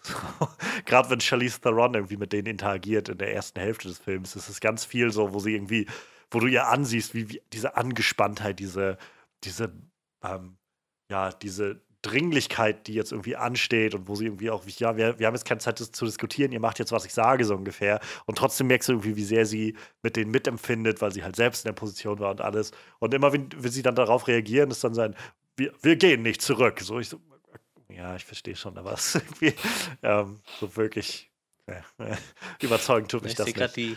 So, es gab dann noch diesen einen Moment, wo die eine ähm, ge gesagt hatte, nachdem, glaube ich, die äh, Angard gestorben war, war das halt, wo sie dann die eine umgedreht hat und meinte irgendwie, ähm, er wird uns wieder zurücknehmen und so. Ich dachte, das könnte ein sehr starker Moment sein, wenn die Schauspielerin besser wäre. Aber, Ich muss sagen, das ist mir jetzt gar nicht weiter so negativ aufgefallen. Das Schauspiel in, der, in dem Moment. Ich weiß nicht warum. Wahrscheinlich warst du doch so Aber gehört vom Rest des Films. Ich kann, ich, vielleicht habe ich einfach diese, diese ganzen Bräute sowieso nur als so ein bisschen, naja, aufgrund der Umstände ihres Lebens äh, nicht besonders gebildete Bimbos betrachtet, die ohnehin Schwierigkeiten haben, sich auszudrücken. Vielleicht hat das einfach irgendwie in dem Moment so reingepasst. Und jetzt kommt der Gag. Keine Ahnung. Ich habe den Comic gelesen, ich erwähne es jetzt nochmal. Da wird gesagt, die Bräute sind die einzigsten in die Morton Joes Gruppe, die eine Lehrerin an die Hand gekriegt haben, um zu lernen. Die einzigsten. Also es sind theoretisch die einzigsten Gebildeten in diesem ganzen Laden. So. Das kam, okay, das kam im Film nicht rüber. Das ist total abgefahren. Also die haben sich da was Cooles ausgedacht. Ähm, es gibt so die Männer und Frauen der Geschichte. Und denen werden einfach wichtige Sachen, weil alle Bücher wurden verbrannt. Ich glaube, das wird auch in, im dritten Teil oder so thematisiert. Und äh, denen wurden einfach die Geschichten auf die Haut tätowiert. Und das sind dann quasi die Lehrer so, die halt noch die Geschichten erzählen können, so, weil die die halt auf der Haut haben. So. Fand ich ziemlich interessant. Und ich glaube, die alte Dame, die das bei denen macht, die sieht man auch kurz. Ja. ja, am Anfang ist sie da Genau, kurz zu sehen, wo sie noch sagt, Menschen sind kein Ja. Besitz. Ja, die ist sowas. dann in den Comics auch die, die quasi die Flucht initiiert, also die quasi die Initiatorin von der Flucht ist eigentlich, also die denen quasi diesen Funken gibt, dass Mhm. sie denken, okay, wir müssen hier eigentlich raus. Ja. Also ich glaube, für mich ist das tatsächlich so das einzige, der einzige wirkliche Makel, den ich so beim Schauen wirklich spüre, wo ich so merke, ja, diese Schauspielerinnen funktionieren für mich nicht so ganz. Sie haben jetzt nicht die größten Rollen und das ist halt auch okay so, aber es sticht halt für mich schon immer heraus. Ja, das, das ist halt total lustig. Man, ich glaube, man verzeiht dem Film wahrscheinlich auch mehr als, als eig- eigentlich. Ich glaube, bei einem anderen Film hätten wir vielleicht anders gewertet, weil, wenn man mal drüber nachdenkt, ist die Story ja nur, wir fahren nach B, merken, da ist scheiße, fahren wieder zurück nach A. Aber es funktioniert halt irgendwie Ja, aber- in diesem Film, ne? Ja, also ich, ich glaube halt, eine Story muss ja nicht Nee, nee. hochkomplex sein, um, um unterhaltsam zu sein, um, um irgendwie zu funktionieren, so, sondern man muss sie halt einfach in der besten Art und Weise, wie diese Story es eben kann, umsetzen. Und ich glaube, dass der Film das in den meisten, also eigentlich so ziemlich in, in allen Momenten macht, die er hat. Also ähm, der Film macht jetzt auch keinen großen Hehl daraus, dass es irgendwie nicht, ähm, nicht darum geht, irgendwie tiefgründig über, über, weiß ich nicht, PTSD zu reden oder sowas. Und trotzdem schafft der Film es halt nicht, nicht oberflächlich zu wirken, finde ich. Also, obwohl du halt, sag ich mal, die Story recht si- simpel gestrickt hast und der Fokus vor allem auf dieser bombastischen Action liegt, hast du halt trotzdem diese Momente mit Max und mit ähm, Furiosa und so, die und auch gerade diese charakterliche Reise von Nax, die dazu führen, dass ich am Ende denke, ja, doch, ist jetzt nicht so, als ob ich hier einfach nur, nur ein, äh, ein, ähm, ja, eine Entschuldigung gesehen habe dafür, dass wir irgendwie diese Action inszenieren können, sondern auch, wir wollten halt mit diesen Figuren was machen. Wir haben irgendwie Max gesehen, der durch diese Welt reist als gebrochener Mann und so langsam irgendwie wenigstens für ein paar Leute irgendwas Gutes tun kann. Furiosa, die versucht, ja, Wiedergutmachung zu finden. Und jetzt, und Nax, der irgendwie letztendlich den Tod findet, den er irgendwie am Anfang gesucht hat, aber auf eine andere Art und Weise. Das sind die Sachen, wo ich dann nämlich merke, es, es ist doch mehr Charakterarbeit hier drin, als einfach nur, das sind eure Hauptfiguren und jetzt machen wir einfach, was wir wollen, weil der Rest ist egal. So, ihr mögt die sowieso, weil das die Hauptfiguren sind. So, da habe ich halt wirklich, nee, nicht wirklich, sondern dieser Film, so wenig er auch erzählt über diese Figuren, er, er schafft es mir als Zuschauer ein Gefühl zu geben, wer sind diese Figuren und warum sollte ich für die sein und, und so für die und die anfeuern und wollen, dass deren Ziel irgendwie erreicht wird oder nicht. Und ich glaube, das ist halt was, was so wirklich gutes Storytelling dann ausmacht. Und da kann die Story halt auch sein, wir fahren von A, B wieder nach A. So. Was ich total lustig fand, ist, dass sie ganz leicht gehintet haben, dass sie sich auf reale Beeig- Ereignisse beziehen, weil äh, Fukushima tatsächlich des Öfteren erwähnt wird. Von den Warboys allerdings auch nur. Und äh, tatsächlich äh, sp spielen die darauf an, äh, also in den anderen Teilen wurde halt immer nur von, äh, von Nuklearkatastrophen äh, gereredet so. Und jetzt vor diesem Ja. Teil, ein paar Jahre vorher, ist ja diese Fukushima-Katastrophe passiert. Deshalb wird die Ja, jetzt ja. in dem Film explizit tatsächlich mehrmals erwähnt. Ich glaube zwei oder dreimal und im Comic sogar noch viel öfter fand ich äh, ganz nett, dass man das dann irgendwie mit eingebaut hat, sodass man. Das ist nur so ein kleiner Hint, der aber irgendwie so Ja. sagt, das spielt irgendwo in unserer Welt, vermutlich. ich glaube, in dem Kontext, ähm, ich dachte, du willst jetzt vor allem darauf hinaus, dass sie, wo sie da sitzen unterm Sternenhimmel und irgendwie einen Satelliten sehen und dann von Shows reden. Das ist so ein Moment, wo ich mich frage, was der da macht, der, dieser Moment. Den finde ich ein bisschen weird. Dieses so, und damals gab es für jeden eine Show. ob, ob sie wohl irgendwo immer noch Shows spielen und, und so. Okay, wo, wo, warum ist Ja, das vor allem, jetzt das, das, das, das, das wird ja auch nicht nur fünf Jahre in der Zukunft spielen, so, ne? Also ich weiß nicht, ich sag mal gerade, Naja. die, die Mädels, behaupte ich jetzt mal, können sich wahrscheinlich auch nicht mehr, eigentlich nicht mehr dran erinnern. Die Älteren vielleicht, ne? Das ist halt die Frage, ne? Ist das Ganze in einem Zeitrahmen, wo, wo die Leute noch den, den Untergang der Zivilisation miterlebt haben oder Ja, also- nicht? Oder ist das Ganze halt nur in Australien so und der Rest der Welt ist halt immer noch. Da, das wäre halt die nächste Frage, aber ich glaube, dann wäre irgendwer nach Australien gegangen, der hätte die da vielleicht rausgeholt, ne? Ähm, tatsächlich gibt es ja in Mad Max 1 noch ein bisschen Zivilisation, ne? Also irgendwo ist da ja noch was vorhanden, so. Da gibt es ja noch normale Häuser und so, wo die Leute drin wohnen. Im Endeffekt ist da ja so das größte Problem, dass der Sprit eigentlich knapp wird, ne? Aber ähm, so im dritten Teil ist ja dann alles schon zusammengebrochen. Aber ich könnte jetzt auch nicht sagen, wo es spielt, ne? Aber ich weiß nicht, also da Max ja noch nicht so alt ist, behaupte ich mal. Ähm, ich weiß nicht, der wird vielleicht ich, Tom Hardy vielleicht ähnlich alt sein wie äh, wie Mel Gibson im dritten Teil oder so, weiß ich aber gerade nicht, keine Ahnung, wie alt Mel Gibson da war. Aber ich sag mal, der Charakter hat ja dann scheinbar noch eine normale oder eine halbwegs normale Umgebung mitbekommen, so, ne? Keine Ahnung, ob es da noch Fernsehen gab, aber deshalb, also vielleicht Mhm. ist es auch noch nicht so lange her, aber ich meine, die Mädels waren halt auch noch nicht so alt, ne? Die da als Bräute herhalten mussten. Die anderen vielleicht was älter. Ich weiß es nicht.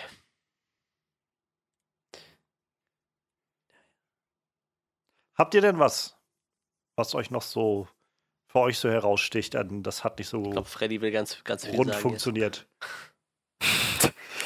Ähm, Nochmal, wofür war der alles nominiert in Sachen Wofür der nominiert Oscar? war? Ja, das ist ja noch mehr. Warte, nominiert war der. Äh, Beste Story hattest du da bin vorhin ich mir gerade noch nicht mal so? sicher. Vielleicht. Bestes Ja, da, Drehbuch? genau bei dem bin ich mir nicht sicher. Auf jeden Fall bester Film und bestes, bestes, bestes, äh, beste Regie. Genau. Beste Regie. Dafür auf jeden Fall. Äh, Six Awards. Ja, hier steht auch nicht alle Nominierungen. Toll. Erwähnt doch einfach alle Nominierungen, ihr Arschgeigen. Ah, hier, jetzt habe ich's. Äh, nominiert war er für Best Picture, Best Director, Best Cinematography, Best Film Editing, Best Production Design, Costume Design, Make-up, Visual Effects, Sound Mixing und Sound Editing. Also das Drehbuch da steht tatsächlich nicht. Nur Best Picture und Best Director.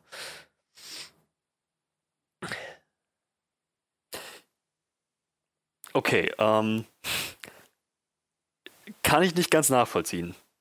Weil abgesehen von dem visuellen und so und, und der Exposition, wie gut das gehandelt wurde, hat mir diese Story nicht besonders viel gegeben. Ich, keine Ahnung. Wasser ist knapp, ja, das gehört zum Worldbuilding. Morton Joe ist ein Arschloch, ja, gehört zum Worldbuilding. Sie versuchen zu entkommen. Das ist, ja gut, das, das, ist, die, das ist die Story. Sie versuchen zu entkommen und letzten Endes äh, stellt sich raus, es ist doch einfacher, im Morton Joe einfach äh, zu stürzen als, als Herrscher. Die Art und Weise, wie sie aber dahin kommen, ist so, keine Ahnung. Da, da ist für meinen Geschmack nicht besonders viel Substanz drin. Es ist einfach nur eine Aneinanderkettung von, von Wüsten-Truck-Battles und dann ist Immortan Joe tot. So, ich, ich verstehe schon, diese Charaktere halt kommen alle mit verschiedenen Zielen da rein und versuchen verschiedene Dinge zu erreichen. So, ähm, haben alle verschiedene Vergangenheiten. Äh, und ja, am ehesten hat mich noch die, der, der Plot um Mad Max und ähm, Furiosa interessiert. So, aber auch das war nur so sehr, sehr schleppend vorangehend und naja, so, das, das war auch das Interessante, zu sehen, wie die beiden Verhältnisse zueinander aufbauen, wie da erstmal eine Vertrauensbasis entsteht. Sieht man, sie fangen ja an, indem sie Waffen aufeinander richten. Das ist, am Ende sind sie, haben sie schon ziemlich krassen, ziemlich krasse Bindung. So, aber alles andere um, um Immortan Joe und, und, und die Wassergeschichte und den Green Place. So, oh, der, der Green Place ist unser Ziel. Ah, nee, doch nicht. Ähm, Wasser ist ganz wenig da. Ah, nee, doch nicht. So, das, Immortan Joe wird unmöglich zu besiegen sein. Ah, nee, doch nicht. So, das, ist, das ist so, keine Ahnung. Das sind so Plotpunkte, die recht schnell in ein paar Battles einfach abgehandelt werden und dann ist der Film rum. So, keine Ahnung. Also die Story hat, war, glaube ich, für mich der, der schwächste Aspekt an dem ganzen Film. Ja, wie gesagt, deshalb war er da ja dann auch doch nicht für einen Oscar nominiert. Aber ich, ich habe gerade mal die, Ach ich hab mal die Konkurrenz ja, geguckt nee, dann für habe ich das nichts Jahr gesagt. für, für Best Picture. Also da waren dann so Sachen wie Spotlight hatte den damals gewonnen. Den fand ich auch großartig. War noch Bridge of Spies dabei und, und äh, der Marsianer, The Revenant. Also war schon ziemlich krasse Konkurrenz in dem Jahr. The Big Short war noch dabei. Brooklyn, sagt mir gerade nix. Und Room, sagt mir gerade auch nichts. Also da war. Room habe ich hier. Brie Ah, das, wo sie den Oscar für gewonnen hat, ne? Hier steht es nämlich gerade, ich sehe es. Hm. Oh, und äh, Alicia Vikander hat in dem Jahr auch einen Oscar gewonnen. Sachen gibt's. Toll. Äh, äh, Ja, ja, genau. Girl war das dann. genau. Best Original Screenplay war übrigens Ja, also- Spotlight. Hat den gewonnen. Ja, macht Sinn. Ich fand, also ich fand Ja. Spotlight auch ziemlich groß. Und ähm, bestärkt mich in meinem Austritt aus der Kirche. Das ist zwar schon ein Jahr vorher gewesen, aber Was? äh, ich, ich bin evangelisch gewesen, war jetzt nicht so. Ich, äh, ich will jetzt auch keine schlechte Rede gegen die katholische Kirche machen. Ich mag Kirchen allgemein nicht oder Religionen nicht. Also für mich nicht. Für jeden anderen okay, wenn er was draus nehmen kann, aber ich wäre auch so ausgetreten ohne diesen Film. Das hatte jetzt keine Bewandtnis auf meinen Austritt. Hast Mad Max gesehen und Ja, gedacht, oh, ja, das ist eine Fall, Religion, Junge. die ich, die ich haben ich jetzt übel. Also, ich kann halt nachvollziehen, so die ist halt jetzt nicht. Es ist halt nicht so ein Film, wo du, wo du am Ende rausgehst und hast so das Gefühl von, diese Story hat dir jetzt irgendwie was mit auf den Weg, so geht es mir jedenfalls so, hat dir was mit auf den Weg gegeben oder hat versucht, dich so ein bisschen, weiß ich nicht, dir irgendwie irgendeinen Gedanken in den Kopf zu setzen und dir, dir irgendwie was zu sagen, mach dir mal darüber Gedanken oder, oder keine Ahnung, was, was über was auszusagen über irgendwas so. Ähm, aber ich mag die Story eigentlich, so simpel sie auch sein mag, für den Gedanken, also für diese, es hat so einen Effekt für mich wie äh, diese ganze Welt ist am Arsch in dieser Zeit und wir sehen einfach, wir haben einfach nur so einen, weiß ich nicht, 90 Minuten Ausschnitt davon oder 120 Minuten Ausschnitt davon und gucken einfach nur 120 Minuten uns an, wie so ein, wie, wie abgedreht irgendwie diese Welt da eigentlich ist mittlerweile. Und dafür reichen mir dann tatsächlich einfach Max, Furiosa und Nax so als Figuren, die wirklich was erleben, so da drin und wo ich das mit denen mit zusammen miterleben kann, um mich da durchzuziehen, sag ich mal. Ähm, aber ja, ich meine, das ist halt nicht wie, weiß ich nicht, wie Blade Runner oder sowas, wo dir auf einmal Fragen gestellt werden über, ähm, wo, wo irgendwie ein Plot dem Ganzen zugrunde liegt, der irgendwie viele Twists und Turns hat und wo dir Fragen gestellt werden über das menschliche Leben oder sowas. Ähm, daran ist der Film, glaube ich, nicht interessiert. Nö, habe ich auch nicht weiter erwartet. nein, nein, aber ich meine nur, dass, ähm, also, das ist, wa- warum ich jetzt das Gefühl habe, der Film ist halt jetzt nicht sonderlich komplex, aber, weiß ich nicht, stört mich jetzt halt auch nicht. Ich hatte halt, also dadurch, dass, dass die Story so, so recht, recht dünn war, hatte ich das Gefühl, es ist so wen, recht wenig Substanz, recht wenig Interaktion auf eine lange Zeit gestreckt. Also der Film hat sich für mich, glaube ich, länger angefühlt, als er sollte. Ah, okay. Ja, das ging mir nicht. Aber so sieht das jeder anders. Also. Ähm, wie, wie, wie, wie ist denn jetzt äh, euer Interesse so an den alten Mad Max-Filmen? Habt ihr jetzt überhaupt Bock da drauf? Weil ich glaube, das ist echt schwierig, wenn du die Nee. vierten gesehen hast, die alten zu gucken.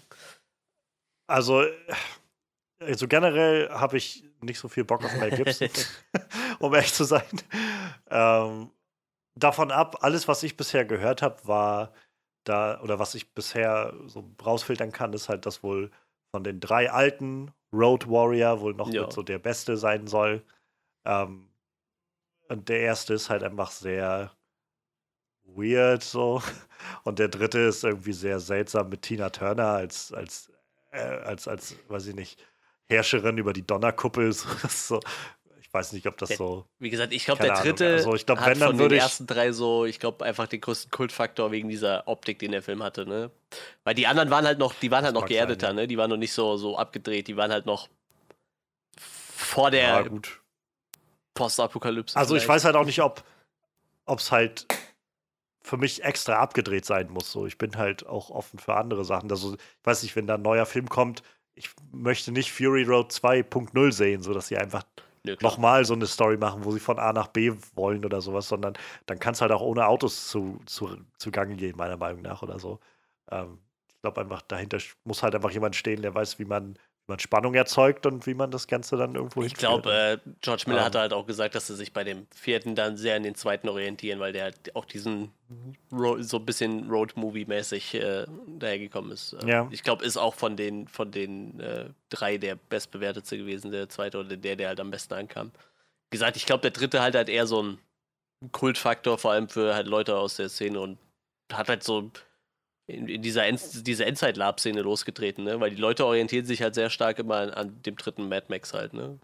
Und der vierte greift halt optisch ein bisschen auf. Also man sieht halt zum Beispiel so einen Shot von dem Morton Joe, wie er halt oben steht und äh, runter auf die Leute guckt und die machen halt immer viel mit, weiß ich nicht, rostigen Kronkorken oder so, weißt du, so als Verzierung für Rüstung und so, so ein Kram halt, ne? Und das kommt Mhm. halt eigentlich aus diesen aus den Mad Max-Filmen irgendwie, ne? Das, das hat der Film halt echt geprägt. Also so, so eine gewisse Optik für, wie man sich halt so Endzeit vorstellt irgendwie, ne? Oder halt so, so, so ein abgefahrenes Endzeit.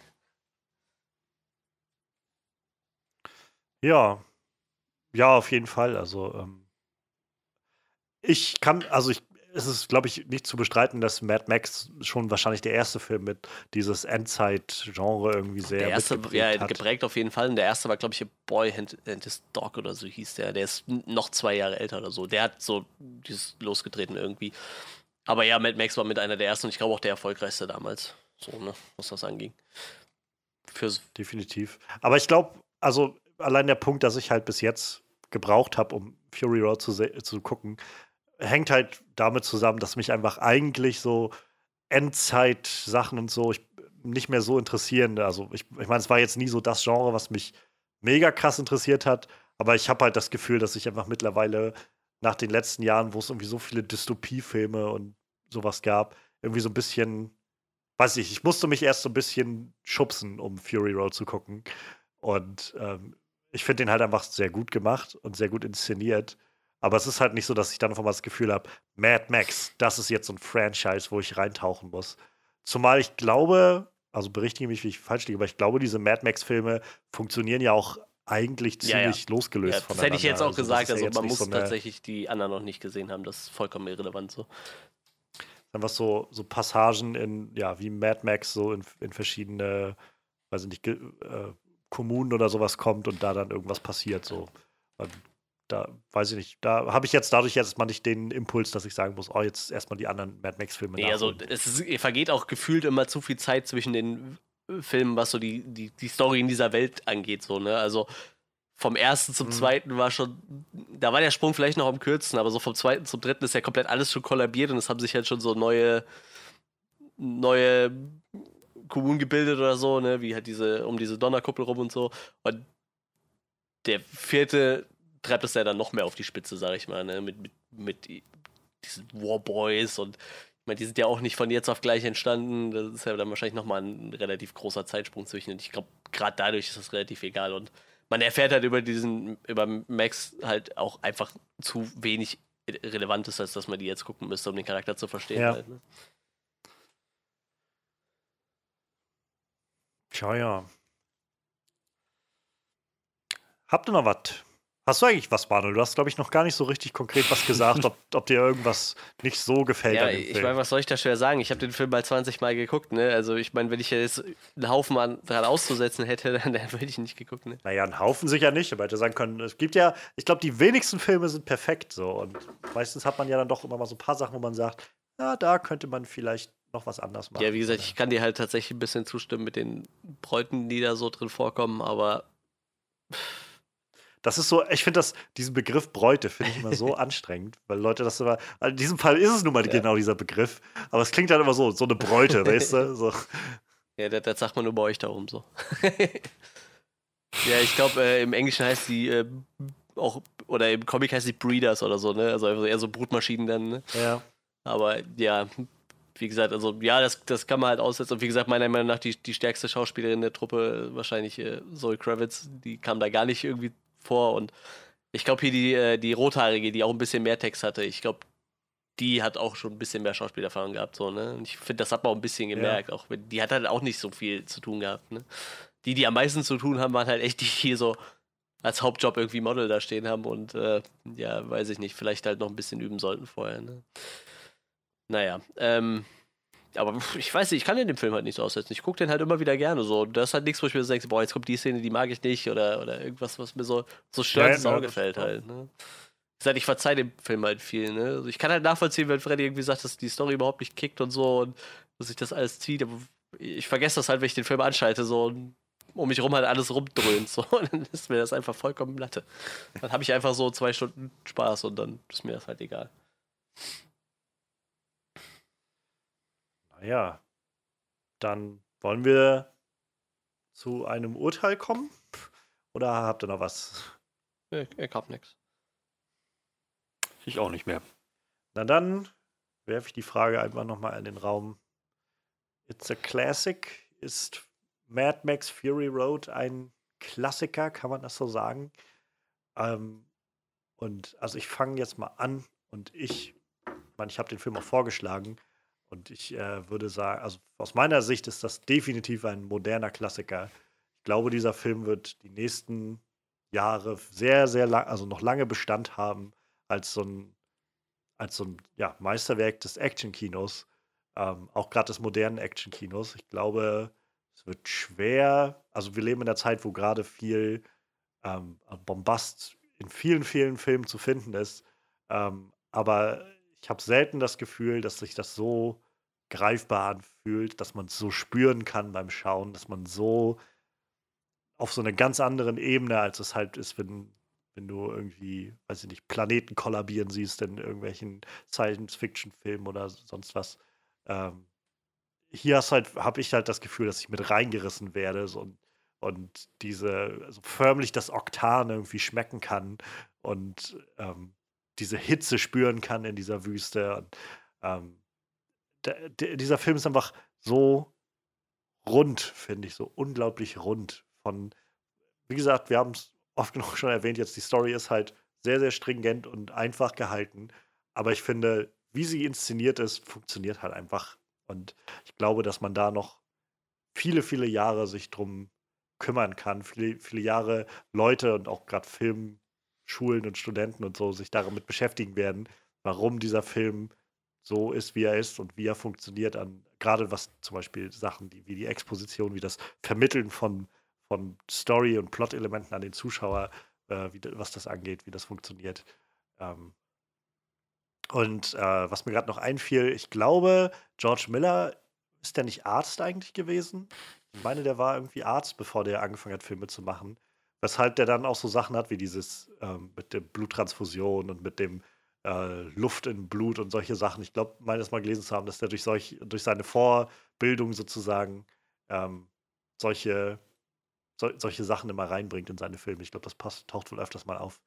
Ähm, und ich hätte tatsächlich jetzt so mittlerweile, wo ich das gesehen habe, Lust oder ich würde mich interessieren, wie sein Justice League-Film ausgesehen hätte, den er Mitte der 2000er machen wollte. ja, aber ja, für mich, also ich denke, Mad Max ist ein moderner Klassiker. Und ähm, mal schauen, ob wir noch was kriegen von Mad Max. Ja. Ähm, wie gesagt, mein, mein größtes Problem mit dem Film war die recht dünne Story. Ähm, also wenn, wenn dieser Film in Erinnerung bleibt als Classic, dann meiner Meinung nach nicht dafür.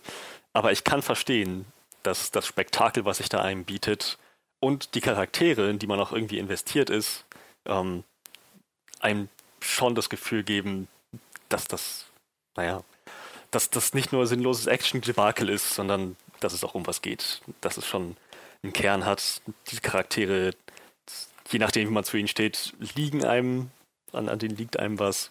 Und ich glaube, das, ähm, das macht dieses ganze wunderschöne visuelle Spektakel umso schöner zu, zu genießen. Ähm, wie gesagt, die Story nehmen wahrscheinlich, wahrscheinlich jeder anders wahr. Das war das Einzige, wo ich sagen würde, das ist nicht Nee, sorry, das ist nicht eines Classics würdig. Alles andere aber schon. Also ja, ich würde sagen, it's a Classic.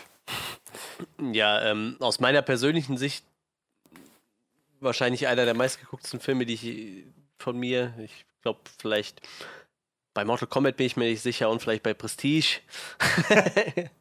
ich habe ohne Scheiß, ich habe letzte Woche nach also drei, vier Jahren habe ich nochmal Mortal Kombat geguckt ich kann immer noch locker 80% der Texte einfach so mitsprechen, fehlerfrei.